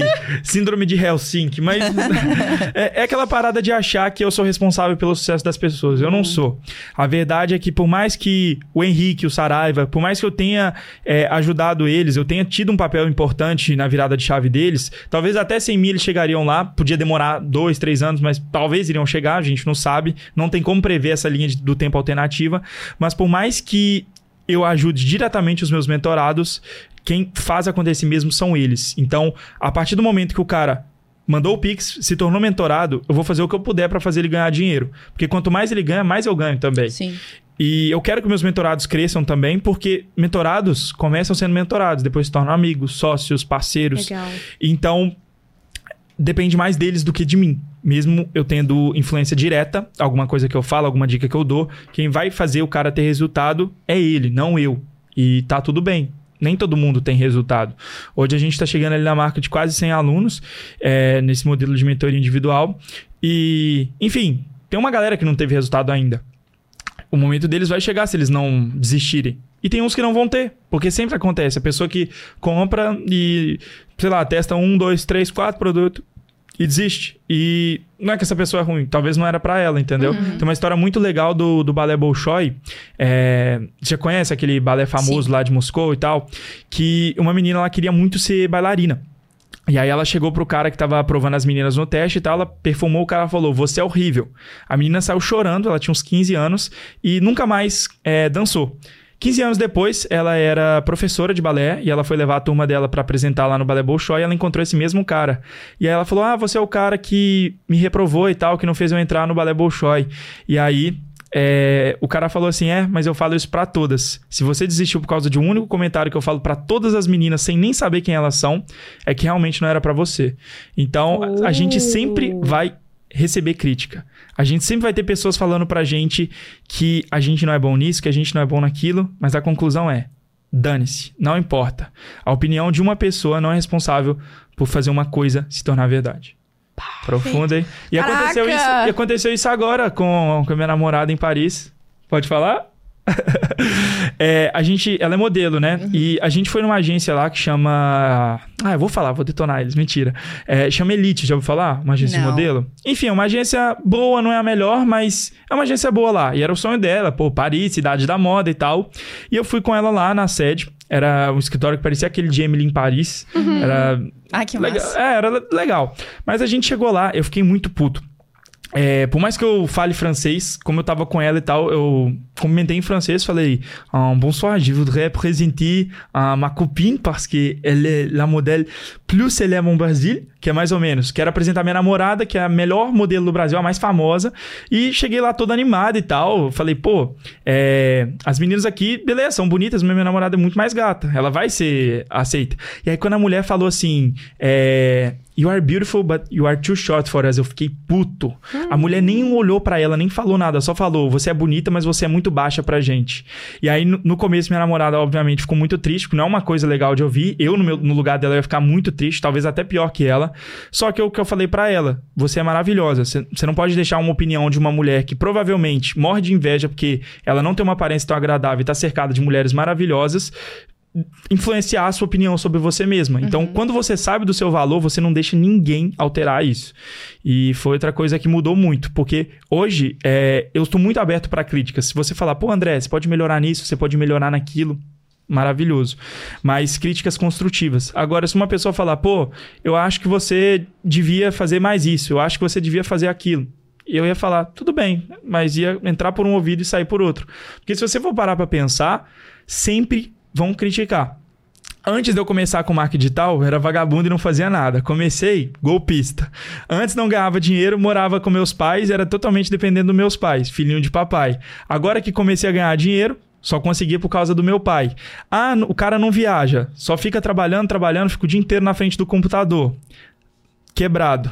Ah, o cara só viaja. Tô, fiquei dois meses na Europa, curtindo, curtindo, curtindo, não trabalho, vagabundo. Conclusão: as pessoas sempre vão dar um jeito de achar um lado ruim. As pessoas sempre vão tentar ver defeito.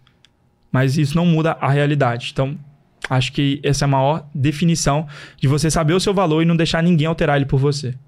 Perfeito. Isso aí dá um corte legal, hein? Tipo, de... Sim, dá um corte muito bacana. Eu já visualizei o corte aqui. Inclusive, oh, Vocês inclusive- autorizam, né, a galera, fazer corte? Sim, sim. Pô, com então vai certeza. dar muito Só corte, colocar hein? os créditos lá no vídeo. Já tô tá vendo meu, certo. meu corte rodando no TikTok e aí na descrição. Aprenda a fazer 5 mil por mês. Mas ô, você não falou as, as ferramentas, você tá falando da questão dos infoprodutos. Ferramentas de, De artifici- arti- ah, de inte- inteligência Hum. artificial. E também tem, an- antes, no meio do podcast, ele falou que ia soltar uma ferramenta. Mineração? Exatamente. É. Boa. Muita gente conhece, mas não sabe usar. É o AdMiner. Alguém já falou aqui? Com certeza, né? Eu já ouvi falar desse, É. dessa plataforma. Sabia que eu criei ela indiretamente? Como assim? Aí é polêmica aí. ela já Ele nunca existia. Não, o dono é meu amigo, pô. É o. É, caralho, esqueci o nome dele agora. O dono é meu amigo. Isso aí vai dar um bom Caraca. corte. Nossa, sorry. Tô Você... zoando, tô zoando. É porque eu confundo, é porque tem dois sócios. Tem, acho que é Ítalo e tem o Sidney. O Sidney que é meu amigo. Aham. O outro, tipo, eu conversei e tal, mas o Sidney é meu brother, porque eu tô confundindo. Desculpa, Sidney. Amigão. Best friend. Mas, beleza. É, o AdMiner é uma ferramenta que existe desde 2020 para minerar ofertas que estão escaladas no drop. Minerar é basicamente encontrar, né? Ofertas que estão vendendo muito. Produtos que estão faturando ali seus 10, 20, 30 mil por dia. E- é, mais. E aí, é, um belo dia, eu tava aqui em Balneário, inclusive. Tudo na minha vida acontece quando eu tô em Balneário, é impressionante. Olha aí. Eu gosto dessa cidade, acho que é a décima vez já que eu venho aqui em um ano. Eu gosto demais daqui. É, inclusive, ó, dica, que é a melhor cidade do Brasil pra passear, Balneário. É, mas aí, beleza, eu tava lá no, no Airbnb mansão, no mesmo que eu tava tendo uma crise de... de é, Existencial. Crise existencial com 19 anos. é, 18. E eu falei pra ele, cara, eu te mando um pix de 5 mil se você criar um adminer igual esse pra dropshipping, só que pra infoproduto. E aí ele falou, ok. Deu 15 dias, não é que o desgramado criou mesmo. E aí ah, então ele falou, o Adminer já existia pra drop. É, só que não pra infoproduto, não funcionava. Ó, que massa. E aí eu testei e tal, falei, nossa, agora eu vou virar o sniper aqui, porque eu já sabia encontrar as ofertas que estavam vendendo antes. Só que facilitou tudo, porque com o AdMiner você consegue filtrar ali e tal, ver o que tem mais curtida. Então, desde então, eu comecei a usar muito. É, hoje, honestamente, se eu falar com você que eu uso o AdMiner todo dia, fico ali minerando oferta, vendo o que tá vendendo, eu não faço mais isso. É, tem uns 4 ou 5 meses que eu tô vendendo a mesma oferta e eu foco toda a minha energia em renovar ela. Mas se um, um dia, sei lá, secar essa fonte, a primeira coisa que eu vou fazer é abrir o AdMiner e ver o que tá vendendo. Legal. Então é uma ferramenta muito boa, só que tem que saber usar, né? Tem, ter, tem uns filtros lá na versão Pro deles, que é filtrar pelos últimos sete dias, filtrar é, plataformas QIFI, é, Perfect Pay, Hotmart se for pra fora, que a galera tá usando. Então você consegue espionar tudo lá e saber o que tá vendendo. Legal. E as, as ferramentas de inteligência artificial? Boa. Vamos lá, pra fazer é, expert fictício, tem, acho que Eleven Labs, se eu não me engano, faz isso. Tem a Synesthesia, já ouviu falar? Já. É uma que você bota lá, eles gravam a VSL pra você no idioma que você quiser, com a pessoa que você quiser e o fundo que você quiser. É praticamente um chroma key com uma pessoa real e a voz. O único problema dessa ferramenta é a voz em português, fica muito robótica. Sim. Mas em inglês fica perfeito. É, já ia falar sounds like a native. Mas, é, soa muito como um nativo falando. É, aí tem outra de, de edição que a gente usa. Quer ver? Vou, vou passar o nome exato, porque obviamente eu não Sim. edito, né? Mas todos os criativos o editor praticamente faz nesse aí. VSL é no Adobe Premiere mesmo, que é o melhor.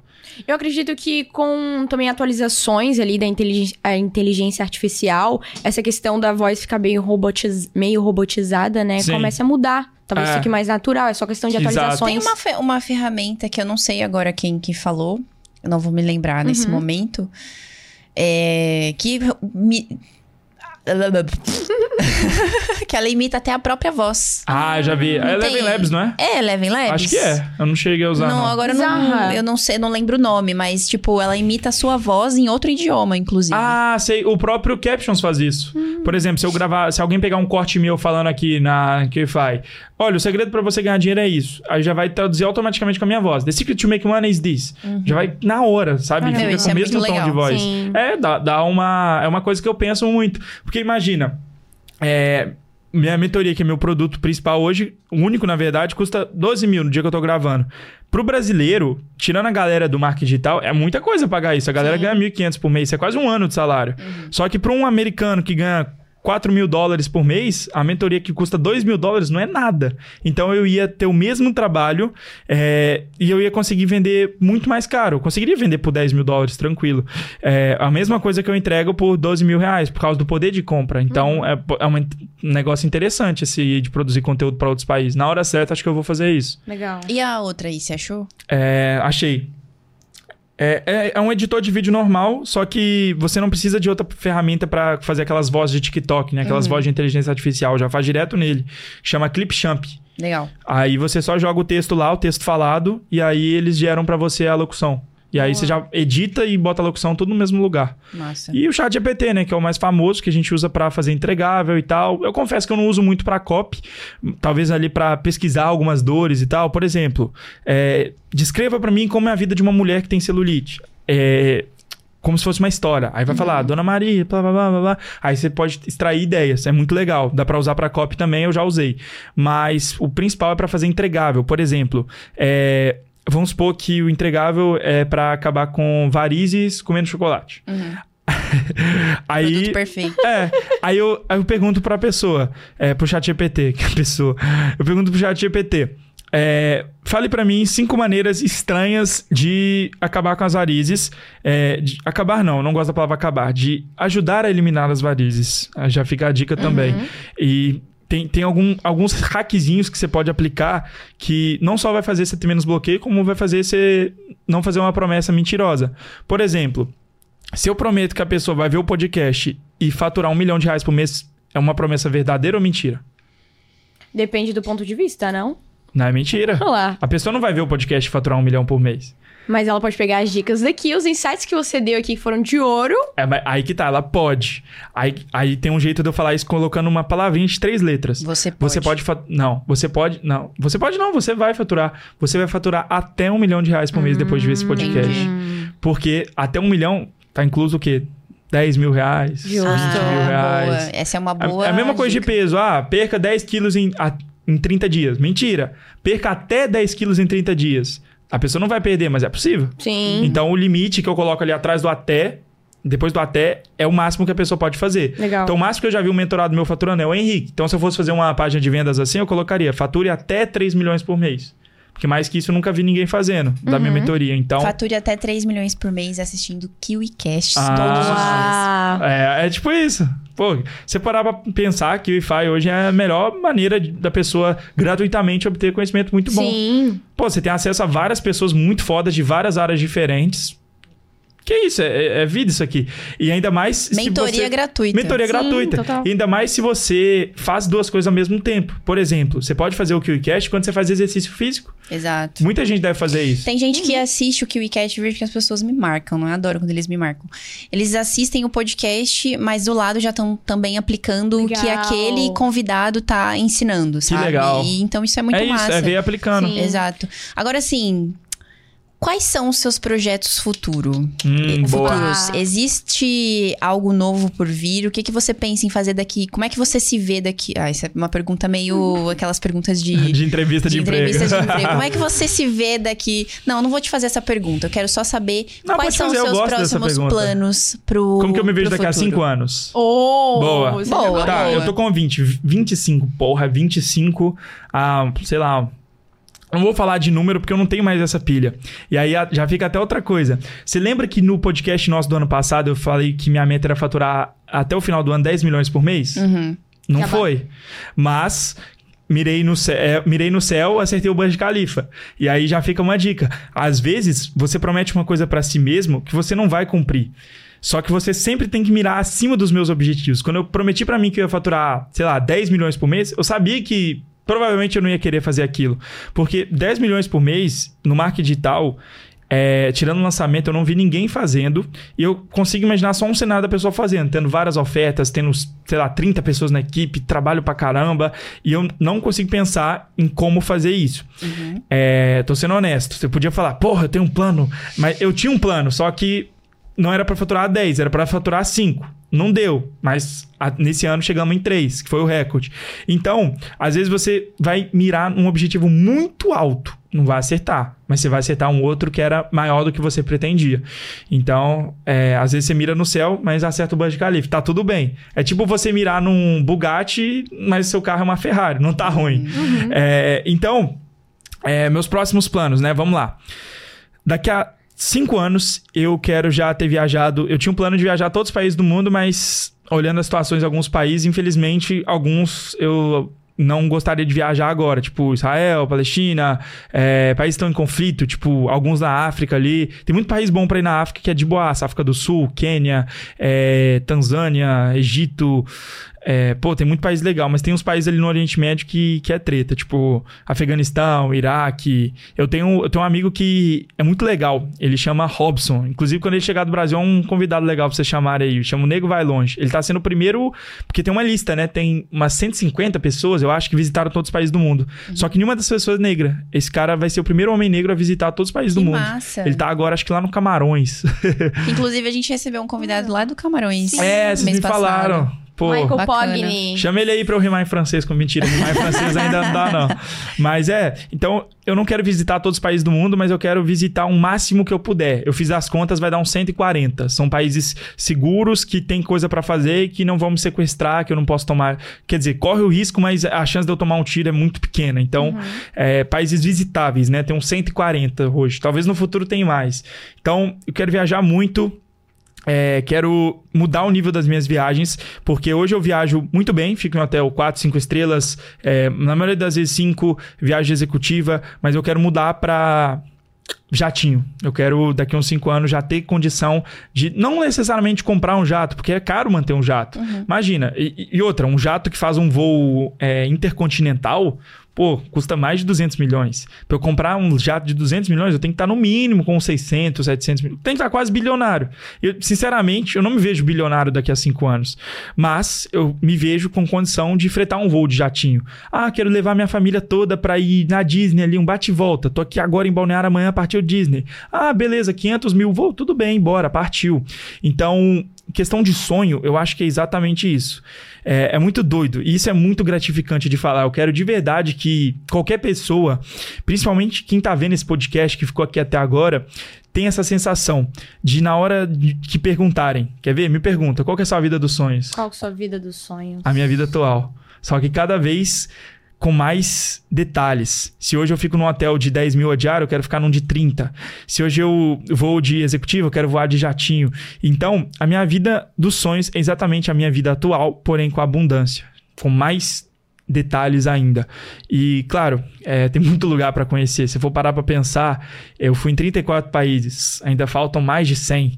E vai ter muitos países que eu vou querer voltar de novo. E tem várias cidades em diferentes países e muita coisa para fazer. Então, eu pretendo dedicar parte da minha vida viajando. Acredito que até os 30, que eu não pretendo ter filho antes disso.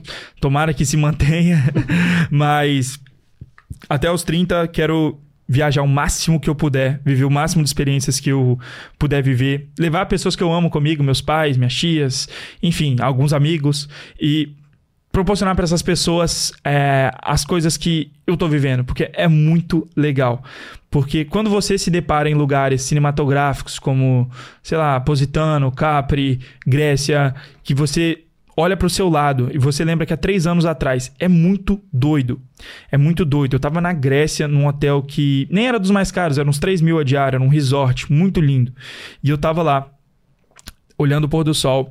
Eu olhei pro lado, eu vi minha namorada gata, morena, olho verde, linda, bonequinha.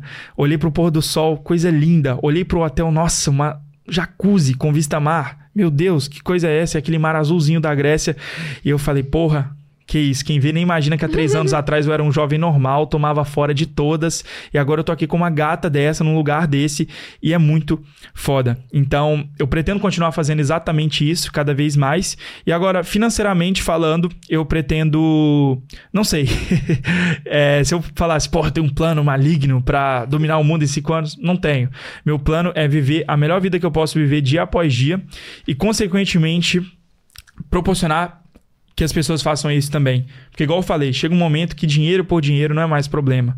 A não ser que eu queira comprar algum carrão de uns 5 milhões, a não ser que eu queira comprar um jato, iate, coisa que eu quero fazer no futuro, talvez lá pros 30, talvez até um pouco antes. É... Eu, não tem nada que eu queira fazer hoje que eu não posso. Todos os meus sonhos são tangíveis, sabe?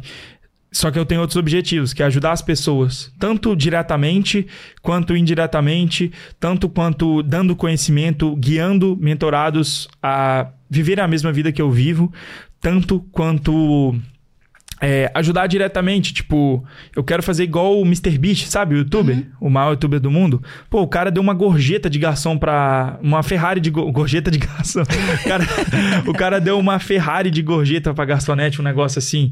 Então imagina que legal sair ali na orla de Balneário Camboriú, é, sair distribuindo é, 10 mil reais em notas pra galera, sabe? Deve ser muito legal. E, enfim, por mais que eu já ajude as pessoas, todo mês eu dou ali cesta básica e tal, eu quero fazer isso com cada vez mais abundância, sabe? É, talvez alguma parada ali na África, não sei. Vamos ver o que destino é, me aguarda, mas.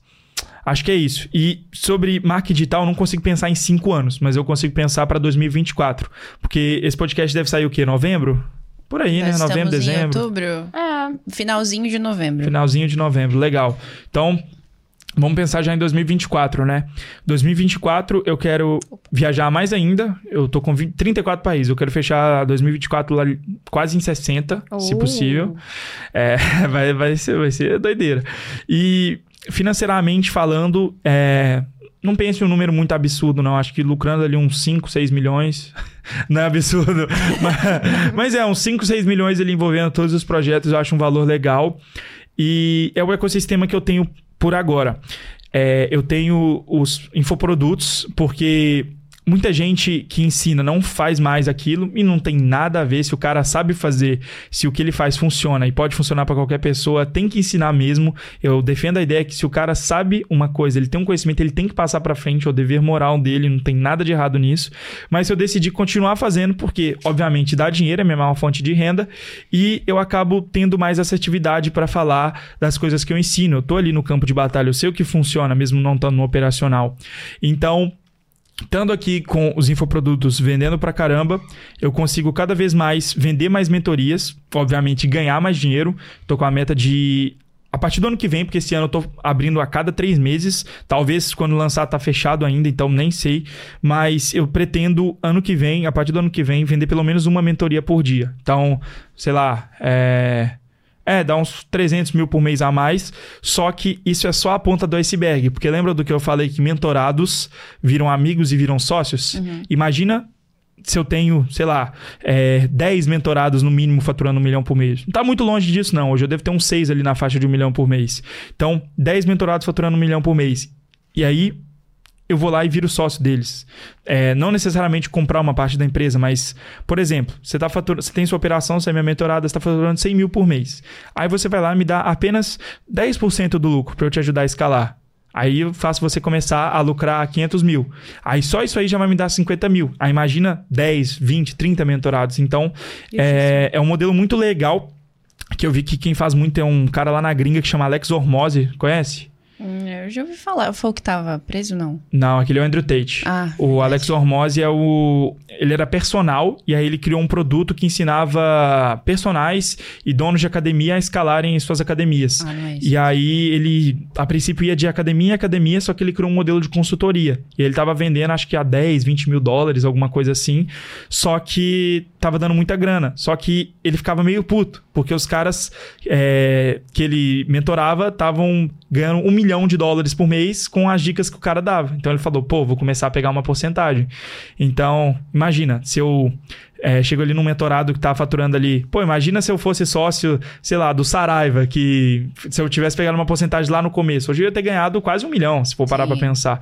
Então é um modelo que eu vejo que é muito legal, que é o high ticket for equity, que basicamente pegar uma porcentagem do, dos lucros da pessoa, não da empresa, né, do equity, porque empresa de PLR não tem equity, uhum. mas pegar uma porcentagem dos lucros. Só isso aí eu, eu acho que tranquilamente com mentoria e com isso e com infoproduto, eu acho que dá para lucrar um milhão por mês, porque é um ecossistema. Eu vou lá, vendo infoproduto, tenho autoridade para ensinar o que eu faço e aí vendo mentoria, já ganho dinheiro aqui.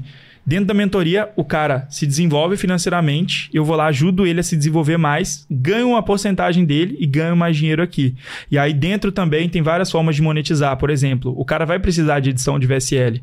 E hoje eu só indico o terceiro. Se eu for olhar quanto de, quanto de grana eu já coloquei no bolso de fornecedor de BM, de editor de vídeo. Pô, teve um editor de vídeo que eu indiquei lá, o cara falou que ganhou 40 mil por causa de mim. Caramba. Esse dinheiro podia estar tá vindo para mim, para um cara que eu ia pagar, tipo, no máximo uns 4 mil por mês. Uhum. Então eu já tive essa ideia de colocar modelos de recorrência, porque o cara vai precisar é, de criativo, igual a gente estava conversando ontem na limusine, o cara vai precisar de criativo, vai precisar de conta, vai precisar. É, de VSL, vai precisar de expert. Então, todas as soluções que eu puder criar para esse cara vai ser uma boa. E quem sabe no futuro, talvez até criar é, outras soluções, é, como por exemplo, gueta de pagamento, acho que não, porque dá muito trabalho e já tem a melhor, né?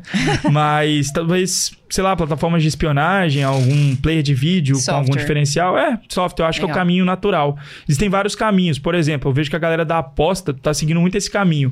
O cara começa a vender ah, o robozinho e tal, essas coisas que todo mundo tá fazendo aí hoje em dia, até influência de 10 milhões de seguidores, que eu particularmente não faço, mas enfim, tem amigos que fazem, cada um tem seu pensamento, mas a galera começa a fazer isso e aí depois fala assim, ó, eu tô ganhando em cima da sua perda, tá? mas tá na hora de você aprender a ganhar em cima da perda dos outros. Aí começa a vender o famoso iGaming, que a galera tá chamando agora.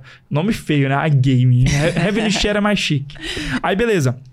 Aí depois de abrir Revenue Share, qual que é o próximo passo? O cara vai estar ganhando um link de afiliado, abrir uma casa de aposta. E aí o, o cara pode vender por milhões e tal, e é um caminho. Agora, no marketing digital de infoprodutos, né, de tráfego direto, eu vejo que o caminho que quase todo mundo segue é esse. O cara começa a vender sem aparecer. Aí depois de faturar um número legal, acredito que ali depois de um milhão o cara já consegue é, ter autoridade. Na verdade, até antes, porque se o cara faturou 100 mil, ele sabe alguma coisa que a pessoa que não faturou nada sabe, entendeu? Então ele já tem autoridade para ensinar. Então a pessoa vai é, desse nível para o outro. E é isso. A pessoa começa sendo infoprodutor sem aparecer, depois vira o famoso expert ou guru, como quiser chamar, e depois essa pessoa vai começar a fazer software. Se você for ver, muita gente foi para essa pegada. Sim. Finch fez isso, o Kaique fez isso. É, talvez num futuro breve eu faça isso também. Mas é, ano passado eu quero, resumindo, viajar muito, ganhar muito dinheiro, ajudar muitas Ano pessoas que a vem, ganhar no dinheiro. caso, né? Ano passado, não. Ano passado?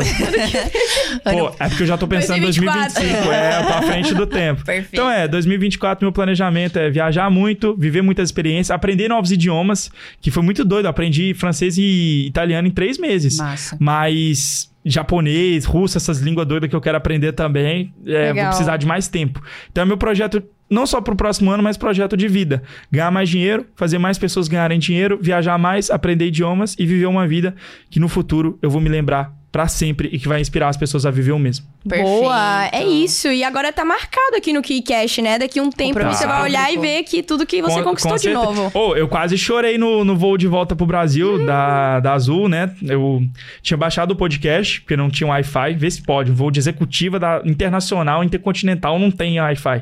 Mas eu baixei e eu fiquei ouvindo, né, minha conversa com a Carol e com o Marcelo. E, enfim, eu fiquei vendo que quase tudo que eu tinha falado se concretizou. Tudo. Sem exceção. A, as experiências de cinema, a sensação de que eu vivo minha vida dos sonhos. Se, se quem for ver o podcast de novo vai reparar que eu falo toda hora de viajar, de viver uma vida foda. E é exatamente isso. Então, tudo que eu falava aconteceu praticamente. Tirando os 10 milhões por mês, mas não é meu foco mais. Eu Você tá tenho a achando mesma o quê? vida. Esse podcast aqui é Caramba. profecia autorrealizável. Sim. É, pô. As pessoas colocam aqui o seu, as suas metas Vai. totalmente agressivas e elas conquistam. Oh, yes. Exatamente. Aliás, elas, elas nem colocam tantas metas e outras coisas acontecem, como por exemplo, um relacionamento. Exato. Pô, eu não queria namorar de jeito nenhum. Olha aí, apareceu.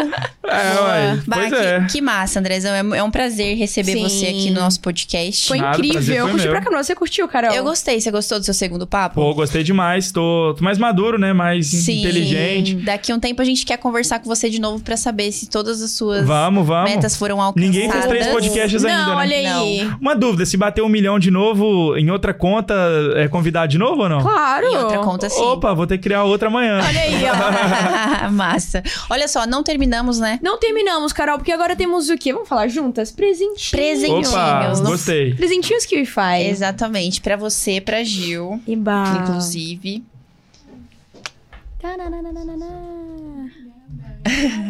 Olha aí, você falou Mentira da que sua um caneca. A sua Ah, caneca achei que tinha chegou. um urso dentro. Já, Tem já um ia chorar dentro, aqui de emoção, olha, que eu sou um Le- doido Agora nele. que eu vi que tem o Leônidas nessa caixinha.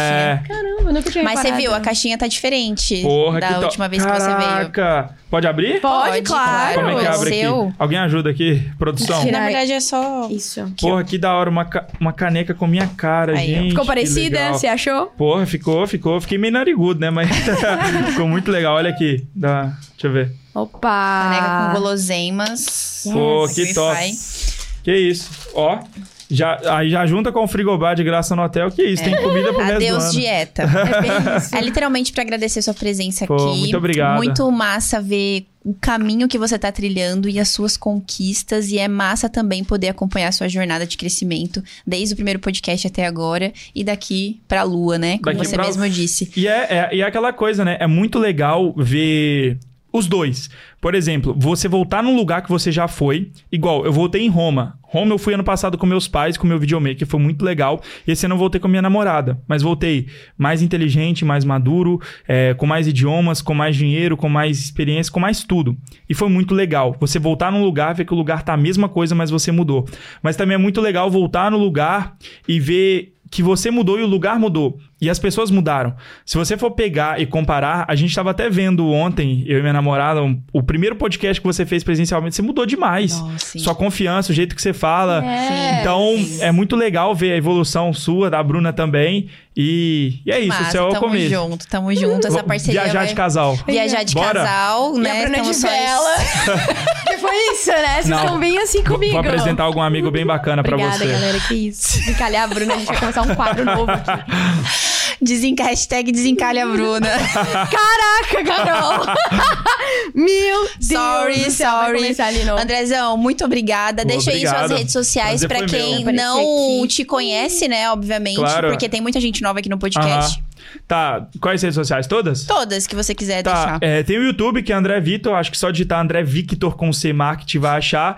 Tem podcasts meus, é outra pegada da QIFI, não estamos competindo, pelo contrário, é, admiro muito vocês. E é um podcast onde eu entrevisto alguns amigos que têm resultado, mas a maioria mentorados que chegaram lá. O Henrique, que faturou é, 10 milhões em 5 meses, foi uma coisa assim, Sim. né? Porra, é muito foda, Foi né? muito pouco tempo. Pô, ele é muito bravo.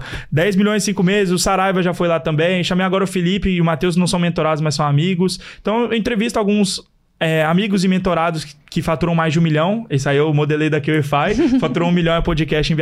Olha só lá. que ainda não é com tudo pago, não. Mas- eu vou chegar nesse nível. Perfeito. E, e é isso. A André Victor Market tem um conteúdo bem legal lá também. Mas meu principal é o Instagram, onde você vai ver. Enfim, não vou prometer que a pessoa vai ver muito conteúdo teórico, porque. Conteúdo teórico pra mim é coisa de podcast, é coisa de live, é coisa de mentoria. Meu Instagram você vai ver como é a cabeça e como é a mentalidade de um jovem que chegou lá e que pode te ajudar a chegar lá também, que é andrevictor.m, vai ser um prazer te ter lá, tá bom? Legal, Pá, vai vai, aparecer na tela e também vai estar na descrição desse vídeo.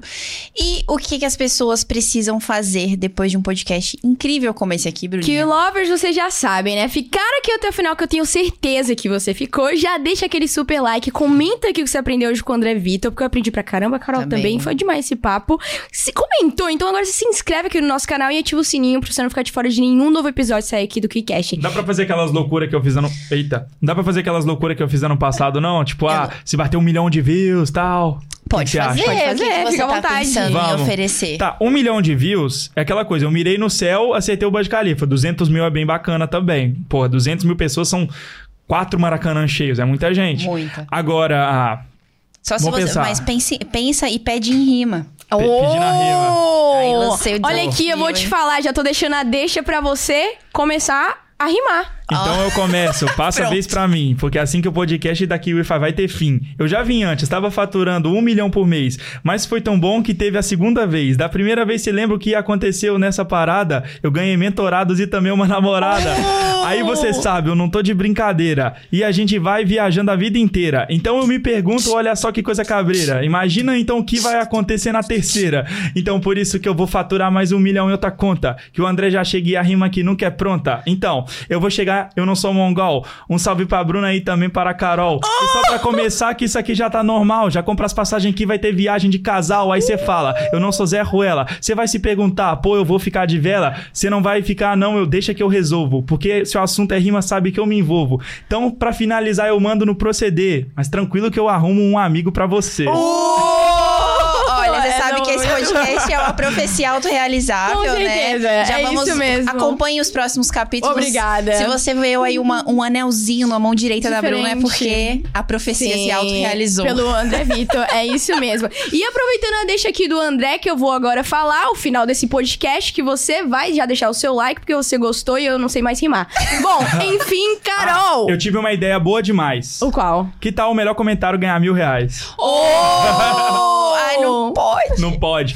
Tá. Mentoria pode também não, né? Mentoria pode, mas aí você precisa colocar um critério muito claro pra que essa pessoa Tá. realmente se comprometa em ganhar a Tá, mentoria. boa. Beleza. Pessoal, ó, eu vou dar uma call de 30 minutos, tá? Comigo, que vale muito, vale muita grana. Um, 30 minutos não, uma hora, né? Uma hora, valor 12 mil reais, você vai ter acesso a isso de graça, só que você vai ter que fazer um comentário completo, não é uma linha, falando o que, que você mais aprendeu com esse podcast, qual coisa que eu falei aqui que mais vai mudar seu game, como que você pretende aplicar e por que que você indicaria pra as pessoas assistir esse podcast. Boa. Completo, hein? Legal. Mas lembrando que é um comentário Um por comentário pessoa. só. É, não Fechou. adianta ficar flodando, é um comentário Fechou, só. fechou. Que Lover, agora é o ponto final que você já conhece, né? Carol, aonde a gente se vê? Opa. No próximo KiwiCast, né, a gente tem um compromisso e eu te vejo lá. Tchau, tchau. Valeu!